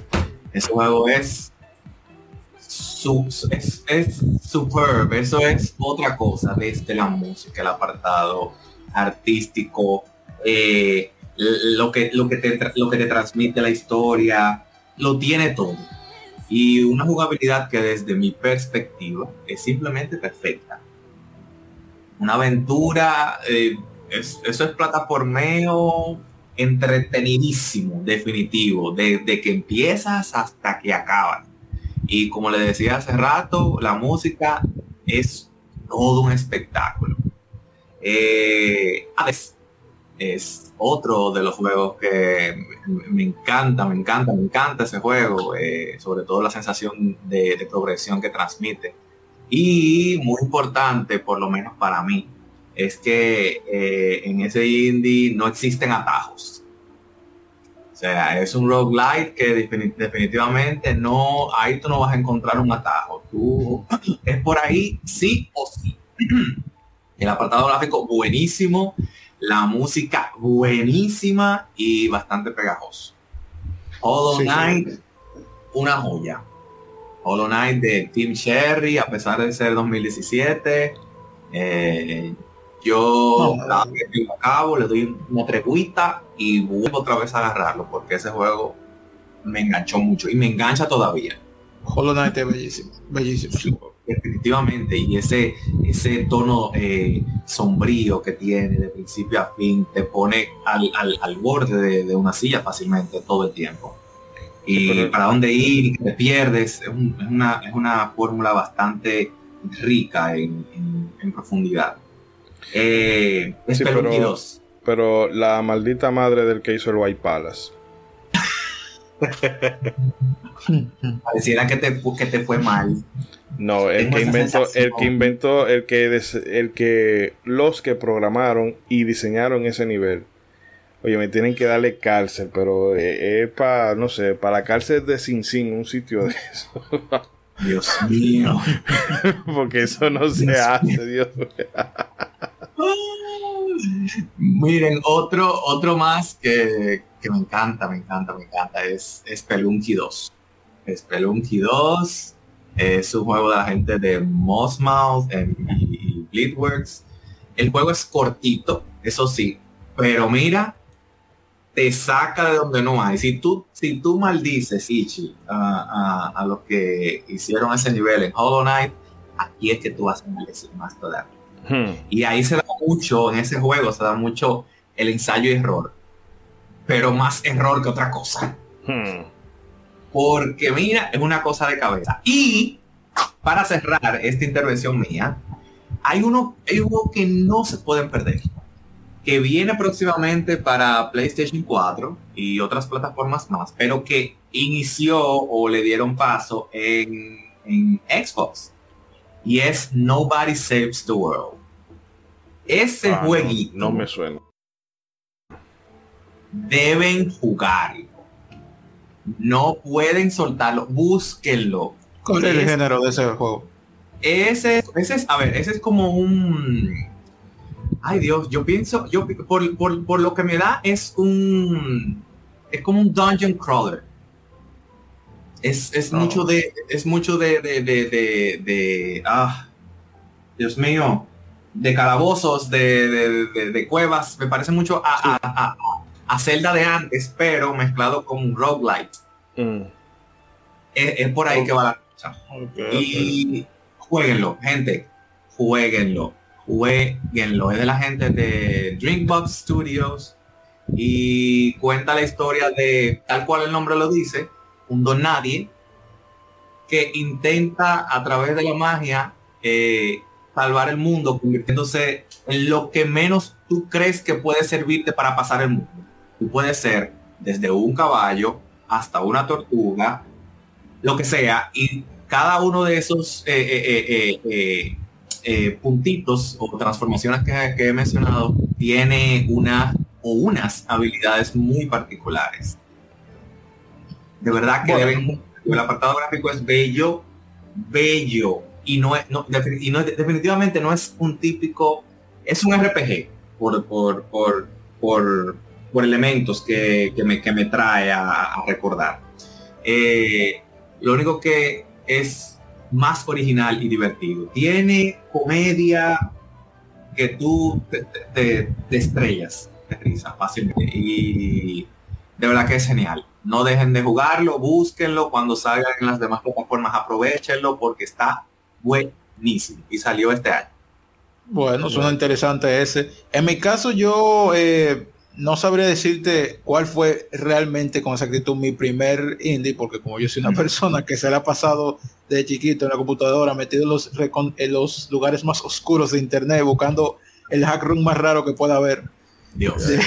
yo no dudo que haya yo no dudo que haya jugado un reguero de indie en, ese proceso.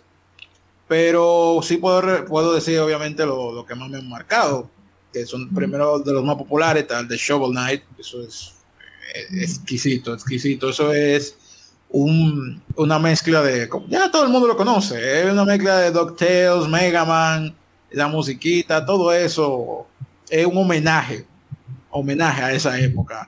Y medio juego tipo Toon, más o menos, no sé si se le dice así.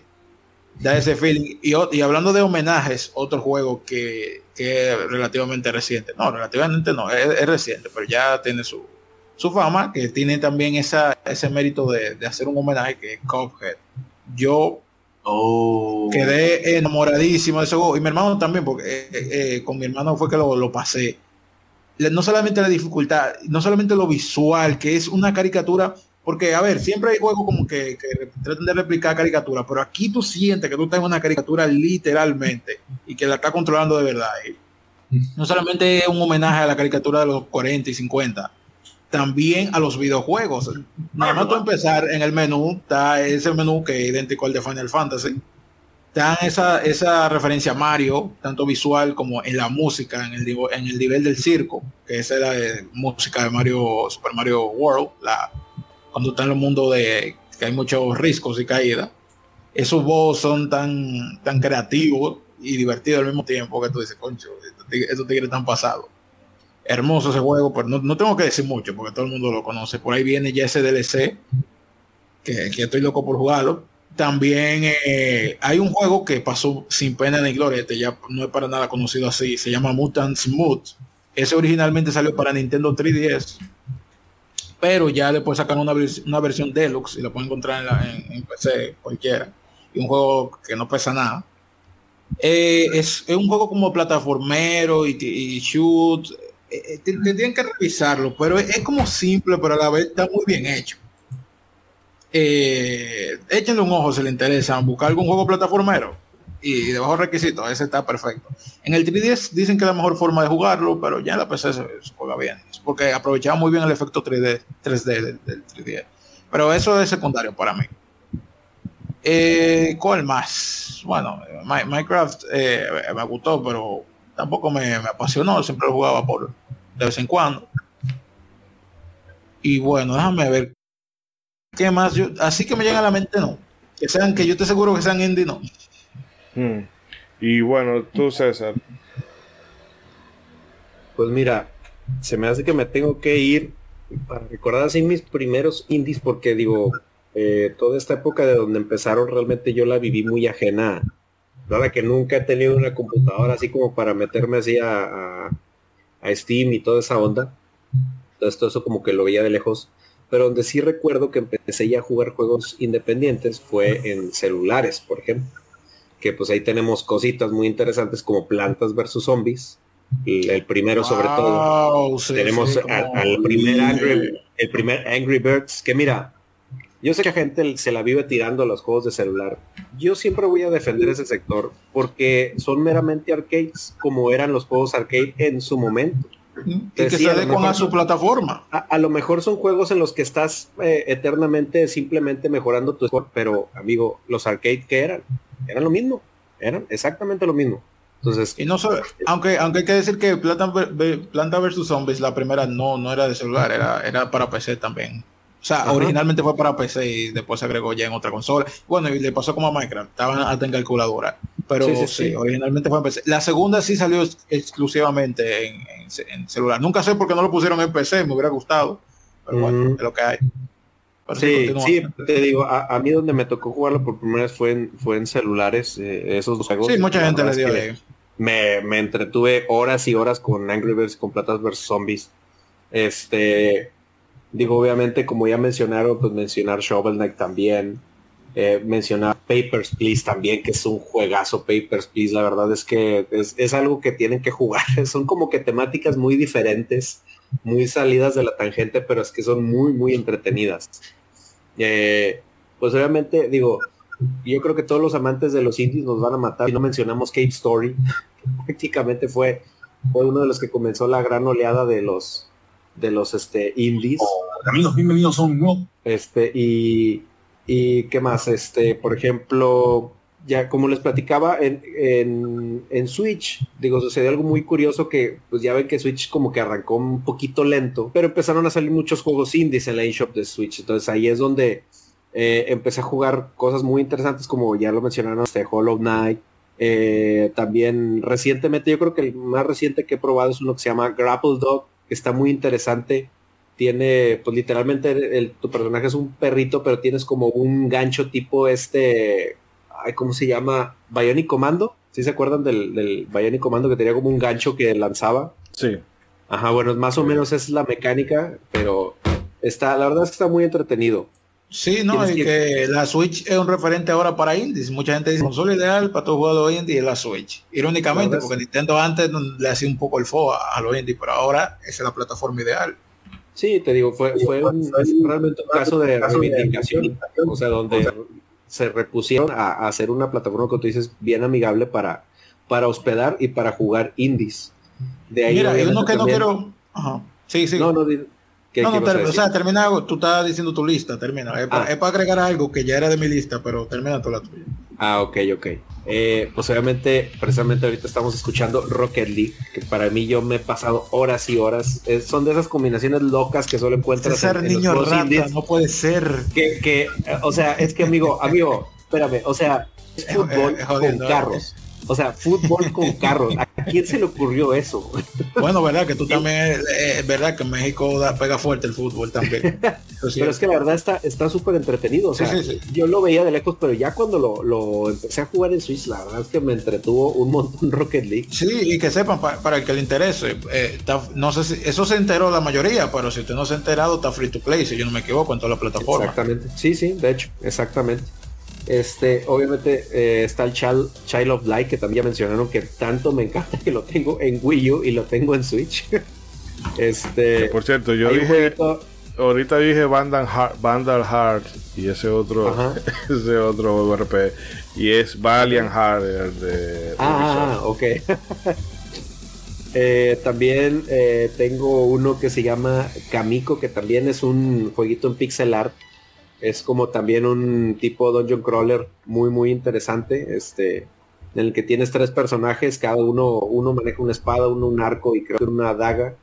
Y dependiendo de qué personaje escojas, es cómo puedes interactuar con, con los mundos y cómo pasas los niveles. Entonces es muy, tiene mucha rejugabilidad porque obviamente un nivel que lo pasaste con el del arco va a ser completamente diferente a cuando lo pasas con el personaje de la espada y es, es, muy entretenidito. Eh, tengo, también eh, Blossom Tales, que me, encanta ese juego, la verdad este es, es un es como si fuera un aliento de paz más o menos, pero está muy entretenido y sobre todo que tiene una historia muy bonita detrás porque cuando el juego recién se lanza eh, pues los desarrolladores no se le estaba vendiendo, o sea, no le estaban armando y, estaban a punto de ya declararlo un fracaso comercial el juego. Pero cuando lo lanzan en Switch, para eso ya la gente ya estaba muy eh, ambientada con los juegos indies que salían en la eShop. Entonces pasa y resulta que cuando lo lanzan en Switch vende muchísimo más que en todas las plataformas combinadas donde lo habían lanzado le di vuelta a la tortilla con, con, con, los, con, las ventas en Switch y la verdad es que está muy muy entretenido. Precisamente en este año va a salir el Blossom Tales 2 y obviamente lo espero con ansias. Eh, también está Gris, que para mí, Dios santo, para mí es uno de los juegos, si no es el juego más bonito en todos los aspectos que he jugado, la verdad, en, en estética, o sea, parece que estás manejando, parece que estás controlando un cuadro de arte un cuadro de, plásticos. Es, increíble el, arte, la música. Eh, es un juego más de puzzles. Tienes que resolver puzzles con el personaje que controlas. Pero son de esos juegos que la verdad es que sí son como una experiencia jugarlos. La verdad es eh, está increíble el, el gris y eso es algo que yo le recomiendo a todo mundo jugar. Eh, está Elliot Quest, que por cierto es de un desarrollador mexicano. Está, y fíjense, para si a ustedes les gustó mucho el Zelda 2, Elliot Quest te da ese aire de, de Zelda 2, así de en, vista de lado. Y de hecho en muchos aspectos se asemeja al Zelda 2, entonces la verdad es que se lo recomiendo mucho a todos los que son fans de, precisamente de ese juego. Eh, a ver qué más. Eh, hasta Battle Princess Madeline también, que pues a todos los que les gusta todo lo que es Ghost, Ghost and Goblins también está muy... ¿Cómo se llama ese? Eh, se llama Battle, Princess Madeline. Que también hay una historia muy tierna en, el desarrollo, porque precisamente la hija del desarrollador de este, de, este juego, que estaban jugando, eh, no me acuerdo qué juego estaban jugando, no sé si un Ghost and Goblins o cuál, pero eh, precisamente eh, la hija le dice de que, ay, a mí me gustaría ser un héroe de, videojuegos, pero yo no puedo, porque pues este, como que todos los juegos que jugaba, por decir, er, eran, este, pues algún, algún caballero o, un personaje masculino, por decírtelo así. Entonces como que la, niña le dice de que, ah, es que yo nunca voy a poder ser una heroína de videojuegos. Y el señor es como de que, ah, como que no, sí lo vas a hacer. Entonces precisamente le hace el juego eh, basándose en, este comentario de su hija. la verdad es que es una historia muy tierna y el juego está muy retador, tanto como un Ghost and Goblins. Eh, está Pato Box, que también es de un desarrollador mexicano, que es como una combinación eh, un poquito interesante de aventura con Punch Out, porque las batallas son como si fueran las peleas de Punch Out, pero luego tienes que ir, ir navegando entre niveles con cámara de primera persona. Está muy muy interesante, se lo recomiendo mucho. Eh, Hollow, que no Hollow Knight, hay un juego que se llama Hollow. Sí, sí, sí. Ajá, que está muy interesante. Es, es, un first person shooter este, en el espacio de terror está muy muy bueno, te saca muy buenos sustos. Eh, generalmente no soy tan fan de estos juegos de terror, pero desde que vi el primer tráiler de Hollow, la verdad es que me, atrajo mucho y, y, pues me tengo que matar en los sustos, pero la verdad es que se lo recomiendo muchísimo. Y eh, también está Mulaka, de otro desarrollador mexicano, que está muy interesante porque está basado en todas estas culturas prehispánicas del noroeste de México y está muy entretenido. Es, un, eh, es un, es un juego de aventura de plataformas muy, muy interesante, con ahí algunas cositas celderas y que la verdad es que se lo recomiendo muchísimo, muchísimo. Entonces sí, más o menos esa es, esa es mi lista de recomendaciones de juegos indies. Sí, que no quería dejar pasar, ya que tú mencionaste plataformero uno que no mencioné que me gustó mucho, que muchos plataformeros hay en el mundo indie, pero específicamente a la gente que le guste Donkey Kong Country y más de la línea clásica, Donkey Kong Country 2 y eso. Hay un juego que se llama Case and the Wild Mask. Eso es oh. Donkey Kong Country puro. Si usted tiene hambre de jugar Donkey Kong Country, Case and the Wild Mask. Si usted lo ve en YouTube, le va a parecer que tiene como un, diseño tipo Sonic, los personajes y te va a dar ese feeling de Sonic pero si tú lo juegas, tú vas diciendo, esto es Donkey Kong Country puro, puro, porque hay referencia directa incluso. O sea, tú lo juegas en las mecánicas, tanto en gameplay como en colectatón, en dificultad, en todo. Eso es Donkey Kong puro. Si usted tiene hambre de eso, juegues ese juego, que se va a saciar. Hmm. Súper bien. Bueno, yo voy a citar un, un par breve no me voy a ahondar en Hollow Knight porque, eh, bueno, yo creo que ya hemos... Ya lo mencionado. Lo hemos mencionado y... No, y pudiéramos ahondarnos más, pero quién sabe si algún día se, se alinean las estrellas y eh, se le dedica su programa entero algún día en el futuro cuando, no sé, expandamos la... No, hay objeción, no hay objeción. Sí, no. y entonces Metroidvania, eso pega aquí. Sí, no, no, vamos un día, o sea, en el futuro la gente no se sorprende de algunas cosas. Eh, no vayan a pensar que en el futuro, ah, no le estoy hablando del futuro a mediano plazo, así que Eh, No lo Puede ser sabemos. también, sí, puede ver. ser. Está todo Puede ser. nada, está todo y nada a la vez. Pero el Puede caso ser, es que para no. Sí, Es el próximo, quién sabe. guiño, guiño. Pero sí quiero mencionar, por ejemplo, un juego que me tocó jugarlo. Porque en esa época yo escribía para una página que se llamaba eh, PS, PS, PS Club. Que era de, dedicado a juegos de Vita y PlayStation y demás. Y Mm. bueno, me tocó el Cat Quest. Yo, una de las cosas por las que yo dije que no vuelvo a jugar, eh, o mejor dicho, bueno, a jugar con fines de hacer reseñas, es porque eso para mí le mata el gusto, porque tú tienes que entregar uno, en unos tiempos y tienes que jugar poniéndole atención a ciertos detalles y es más verlo como, como una tarea que un disfrute, por lo que yo dije, ok, esto, de escribir reseñas no es para mí. Pero en fin, pude jugar varios juegos. El que sí recuerdo con mucho cariño es este Cat Quest, porque es un RPG de mundo abierto. Que honestamente es un mundo abierto mejor que el mundo abierto de Final Fantasy XV, la verdad se ha dicho. Y siempre recuerdo que hacía esa, esa comparación porque Final Fantasy XV no tenía mu- mucho de haber salido cuando eso. Y es un juego de RPG, pero es que parece como de estos libros de cuentos que tú lo abres y tiene eh, como una escenografía. O sea, y, y tiene escenario y tú lo vas abriendo. En fin, es una maravilla eh, visual. La jugabilidad es sencilla. Tú tienes un, unos, tienes ataque y los enemigos hacen unos patrones eh, que se van marcando en el piso y tú tienes que estar pendiente del timing para evitarlo. Y hay muchísimas referencias a la, a la cultura general. Eh, referencia a Juego de Tronos, referencia a Lovecraft, referencia a Star Wars, en fin. Eh, uno se ríe bastante. A pesar de la apariencia tan. eh, así tan. de libro de cuentos que tiene.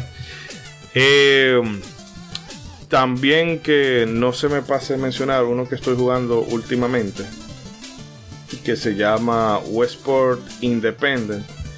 Es como un sucedáneo de Paper Please. Aquí Oh. tú eres el director de un periódico. Entonces tú estás en un régimen dictatorial. Y el gobierno te va bajando línea. Entonces tú tienes que ir eligiendo qué tú publicas, a quién tú le das, le, a quién tú le encargas que redacte ciertas cosas y dependiendo de cómo tú te vayas moviendo, bueno, de, de- el, go- la- el- del gobierno te puede llegar un correo diciéndote, mira, hemos notado que fulano de tal está publicando artículos que van en contra del, de- del orden, de bla, bla, bla. Eh, Confiamos en que tú le llames la atención y, de, y en fin, tú tienes que tener en cuenta eso de no...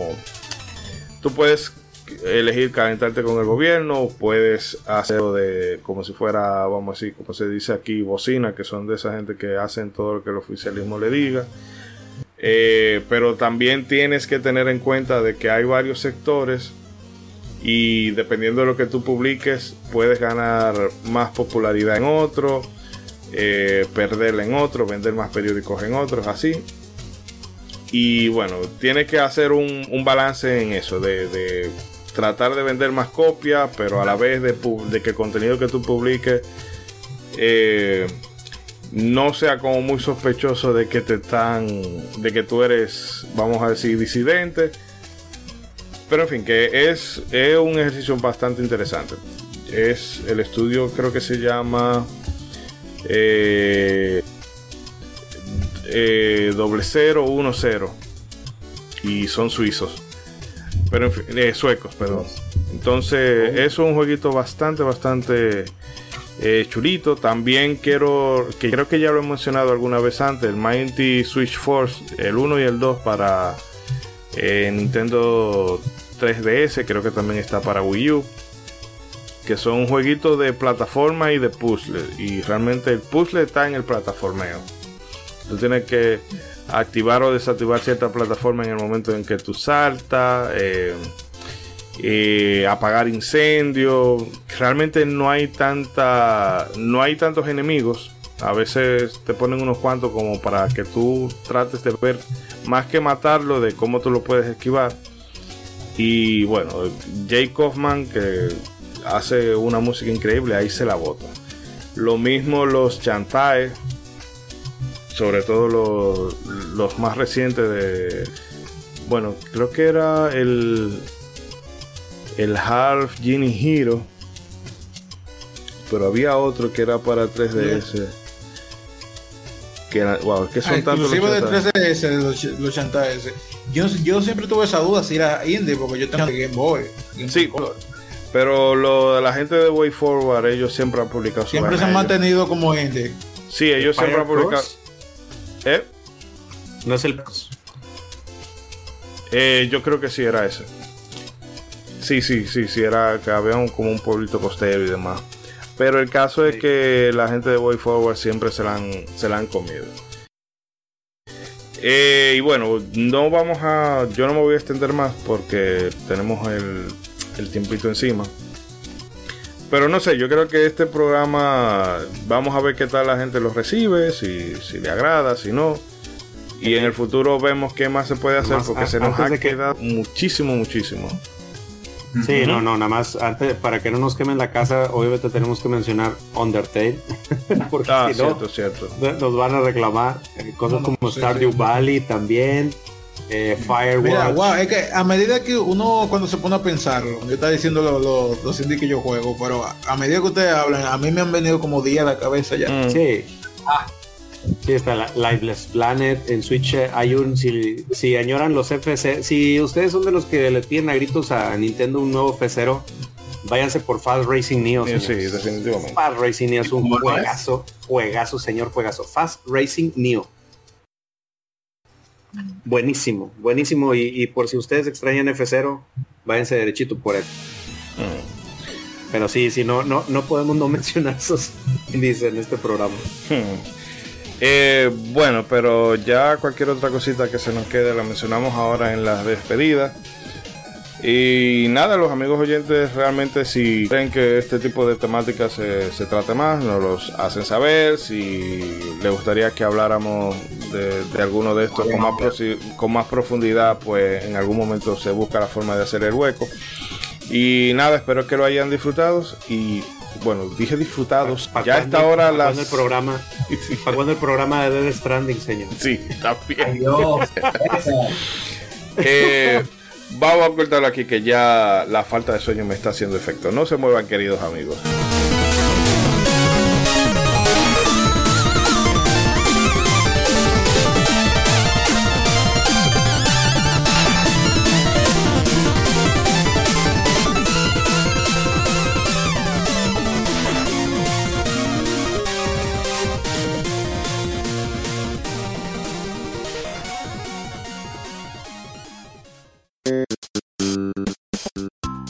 Para recibir más de nuestro contenido, no olvides suscribirte a nuestras redes sociales. Búscanos en Facebook e Instagram como Modo 7 Podcast y como arroba Modo 7 Pod en Twitter, Modo 7 Podcast. Síguenos.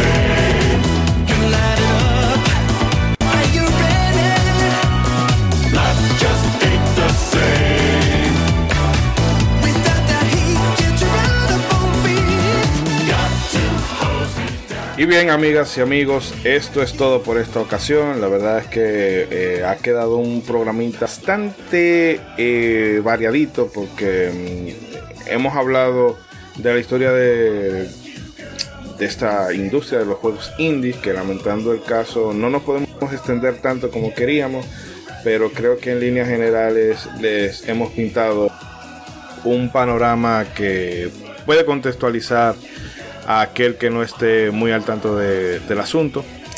Y bueno, hemos mencionado algunos que como bien apuntaba César ahorita y Bragui, eh, mientras uno lo va mencionando, le van veniendo más y más a la mente, pero hay que guardar cartuchos para el futuro. Y nada chicos, vamos cerrando y empiezo en el mismo orden en el que arrancamos. Mr. Trumperman. Perdón, aquí había. no, nada, pues nada, más. Eh, eh, no, no, no, no. Eh, pues la verdad es que ha sido un tema muy interesante en el cual aventurarnos. a mí me encanta muchísimo hablar de, de los juegos indie. Es, es, algo que trajo obviamente una frescura que se necesitaba en la industria, un espacio para tocar riesgos que se necesitaba en la industria, un espacio para salirse de la tangente y hacer juegos raros que se necesitaba en la industria. Y la verdad es que se agradece mucho que, esto logró florecer, que haya un hueco en los gustos de la gente y que eh, sigue más vivo que nunca. Y por ejemplo, yo no tengo ningún reparo en admitir que la mayoría de los juegos que yo tengo en Switch son juegos indies, aún más que mis juegos de Nintendo. Y la verdad es que eh, me la paso más tiempo jugándolo. disfruto mucho eh, ver los indie showcase de Nintendo a veces me emociono más viendo un indie showcase que directamente un, un Nintendo Direct, por lo que disfruto de los juegos. tanto que le tiran, ¿eh? no, pero pues digo, es, que es, donde la gente, te digo, eh, eh, malamente en el Nintendo Direct, si no estaba Smash o si no estaba algo de Zelda, eh, literalmente le, tiraban. Y pues yo lo que les animo es que le den la oportunidad, denle la oportunidad a estos juegos. Este, hay gente que sigue pidiendo a gritos Airbound y pues ahí está Undertale, señores. Hay gente que sigue pidiendo gritos este, un Zelda 2D y hay muchas opciones de, juegos muy parecidos. Este, eh, como les decía, o sea, todos los que piden a gritos F0, ahí está, Fast Racing Neo. Eh, eh, y la verdad ese es que, yo mencioné, perdón que te interrumpa, el de Case también en Switch ese. Ajá, súper bien. Entonces, la verdad es que es, es, algo a lo que yo les invito a que le den la oportunidad si, si han visto este campo de los indies así como que muy alienados de verdad denle la oportunidad, este, y, y obviamente como, como decía el señor Ishidori, o sea, a mí se me ocurren más y más, este, juegos indies que, que mencionar, este, pues está Fall Guys, está Among Us, está Ocean Horn, está Hyper Light Drifter, mm. largo, etcétera, etcétera, que como dice el señor Ishidori, mejor guardamos los cartuchos, y ustedes en las redes, manifiéstense y díganos si les gustó esta eh, esto diferente que estamos haciendo y si a ustedes les, les gusta y, quieren, pues podemos hablar de algún juego indie, aparte de para salirnos un poquito de lo retro, pero ahí es donde necesitamos que ustedes eh, alcen la voz. bueno. Si usted, si usted quiere que hablemos dos horas de Death Stranding, adelante. Este, no, la verdad, manifiéstense y, y díganos si a ustedes les gustó algo como esto para pues poderlo incluir en el, en el futuro ahí próximo. César, te vuelves. ¿Qué te pasa? eh, Braggy. Bueno, eh, realmente un tema del que... Lo digo, y acuérdate de spam. Ah, ah claro, claro, claro, claro, No, que fue un, es un tema muy del que se puede sacar mucho, se puede sacar mucho. Precisamente de Copper yo me contuve ahí, pero nada más diciendo referencia ahí de este Tom, Tom y Jerry, el pájaro loco, en fin, hasta Mega Man, eh, Olivia, bueno, en fin, hay muchísimas cosas. Y como decía también César y Dori, que hay muchos juegos que no le vienen a la mente ahora, cuando se ah, concha, estos son indie. Y efectivamente es un mundo que, que, ha dado muchas horas de diversión. Eh, esos que son, que son pensados en comparativo, los indies hay muchas buenas propuestas. Yo lo he probado, lo he probado mucho con mi hermano, con el juego mucho y me han dado muchas, muchas horas de diversión. Que la verdad, es uno lo, único que uno puede hacer es agradecer. Sí, hay ciertas, hay ciertos fracasos hay ciertos desaciertos, pero es parte del proceso eso. Hmm. Eh, yo tengo, como, como siempre se menciona, yo tengo un canal también, me pueden seguir ahí, donde hablo, tengo una en la lista de reproducción pueden ir a la parte de videojuegos, también como, como es normal que va de la mano con el friquismo si ven anime hablo mucho de anime. También se llama Brajik con B y Bra y Jig de, de, de G e, e K. Y bueno pueden seguirme ahí nada gente nos, nos estaremos viendo en un próximo episodio y como dicen eh, den el feedback o digan si les gustó esta cosa de tema y si quieren hablar de de Hollow Knight en el próximo episodio, o el de arriba. Eh. De de Copper. de Copper, ay, sí, sí, sí. No, pueden dejarlo ahí y yo con gusto.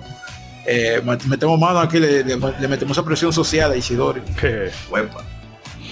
y bueno, Dai, Eh, yes. No, no, ya. Sí. Y que por cierto reitera las redes y donde la gente donde la gente te oh. pueden encontrar. Uy. Bueno, eh, primero agradecerle chico por eh, este espacio. Eh, honestamente tengo que decirlo, hizo falta de la gente. Sí, que decirlo. nada, realmente el mundo de los indies es un demasiado amplio y más con la creciente ola de, de nuevos estudios independientes destacando sus eh, su lado hipster para, para meterlo en el arte de los videojuegos. Y bueno, aprovechar otro que muy particularmente me, gusta mucho, eh, sobre todo para tema de diversión de morirse, eh, se llama Enter the Gungeon, de la gente de Devolver Digital. Es un shooter y está loquísimo no se lo pueden perder ese tampoco. Y bueno, eh, espero que recibamos muchos eh, feedback de, este tipo de juegos y ojalá, ya estoy ahora mismo con los dedos cruzados, eh, para que ustedes pidan que hablemos de Ori. Yo sé que a los muchachos no les gusta, pero... No, no, no, Ori sí gusta, Ori sí gusta. Por, ya que, ya que todo el mundo le mete su, su mini presión ahí, chicos, también vamos a meter eh, y bueno, eh, a las órdenes estoy en Die Game Store. Pueden buscarnos en nuestras redes sociales bajo el mismo nombre en Instagram y Facebook, Die Game Store con doble S. Die Games Store, ¿ok? Y en Twitter en, es Die Games X Die para que allí no se pierdan los contenidos que tenemos eh, todos los meses, siempre con temática y cosas chulas. Además de todos los juegos que pueden conseguir con nosotros, consolas y accesorios. Gracias a todos. Eh, bien, ya lo saben ahí. Y si dicen que los enviaron de modo 7 podcast, los van a correr. Se lo dejamos al mismo precio que dice la publicidad. A ver. Ah, ah, son 10 dólares más. A ver, que lo digan, que lo digan. Y quienes lo digan y formalicen sus compras, ya veré lo que se me ocurre. bueno, ya, ya saben, la gente del patio que se van a comprar por ahí. de todas maneras, eh, yo, yo voy a empezar a implementar, dejar los links de, de ustedes en la descripción para que la gente se le haga más fácil que no sé por qué no lo he hecho con anterioridad, pero bueno, ya eso lo veremos. Después vamos, vamos, sacando las cosas conforme cada capítulo. Sí, sí, sí, eso es eh, la telerrealidad, como diría un productor por aquí. El caso es gente que eh, les agradecemos la sintonía y nos hayan elegido una vez más para pasar ese tiempo ya sea en el metro, en el trabajo, de camino para la universidad o donde sea y compartirlo con nosotros, que eso nos da la vida. Ahora mismo me estaba acordando que fuera de Hades no mencionamos los otros títulos de Super Giant Games, que tienen el Bastion, el Transistor, el Pyre y son un todito bueno, esa gente eh, por lo menos de, 4 a 4. Eh, pero haber sido 4 horas. Sí, sí, no, y da para más. Pero bueno, como decíamos ahorita, vamos a dejar cartuchos para más adelante. Y nada, eh, para la próxima edición de este podcast vamos a estar hablando de Mortal Kombat del primero, que yo sé que el primer juego quizás ah, que el segundo. pero es que en realidad no, pero en realidad el, el impacto del uno, no solamente en cómo dio pie a una franquicia que al día de hoy hemos visto que ha trascendido los videojuegos, eh, porque ha tenido tres películas y un reguero de, web series y de series de televisión, aunque las películas... Cómics, sí, de hecho su cómics. Sí, pero bueno. Así es que usted pistolas a la gente. pero el caso es que la, la historia del primer Mortal Kombat es interesante e importante de comentar porque eh, le dio forma a cómo se regulan los videojuegos el día de hoy. Pero eso ya lo estaremos. Pero eso ya lo estaremos viendo en el próximo episodio. Así que le esperamos por aquí. Ya sabe, tiene la cita. Y recuerden, hagan bien y, no miren a quién. Y lamentando el caso, de nuevo, eh, me apena mucho que el amigo eh, Gendo no haya podido estar con nosotros, pero vamos a ver si para, si no en el siguiente, para algún programa futuro lo traemos por acá porque creo que tenía muchísimo que aportar para este tema, pero el internet y Latinoamérica es así. Así que ya saben amigos, nos estaremos viendo en un próximo episodio. Buen indie, señores.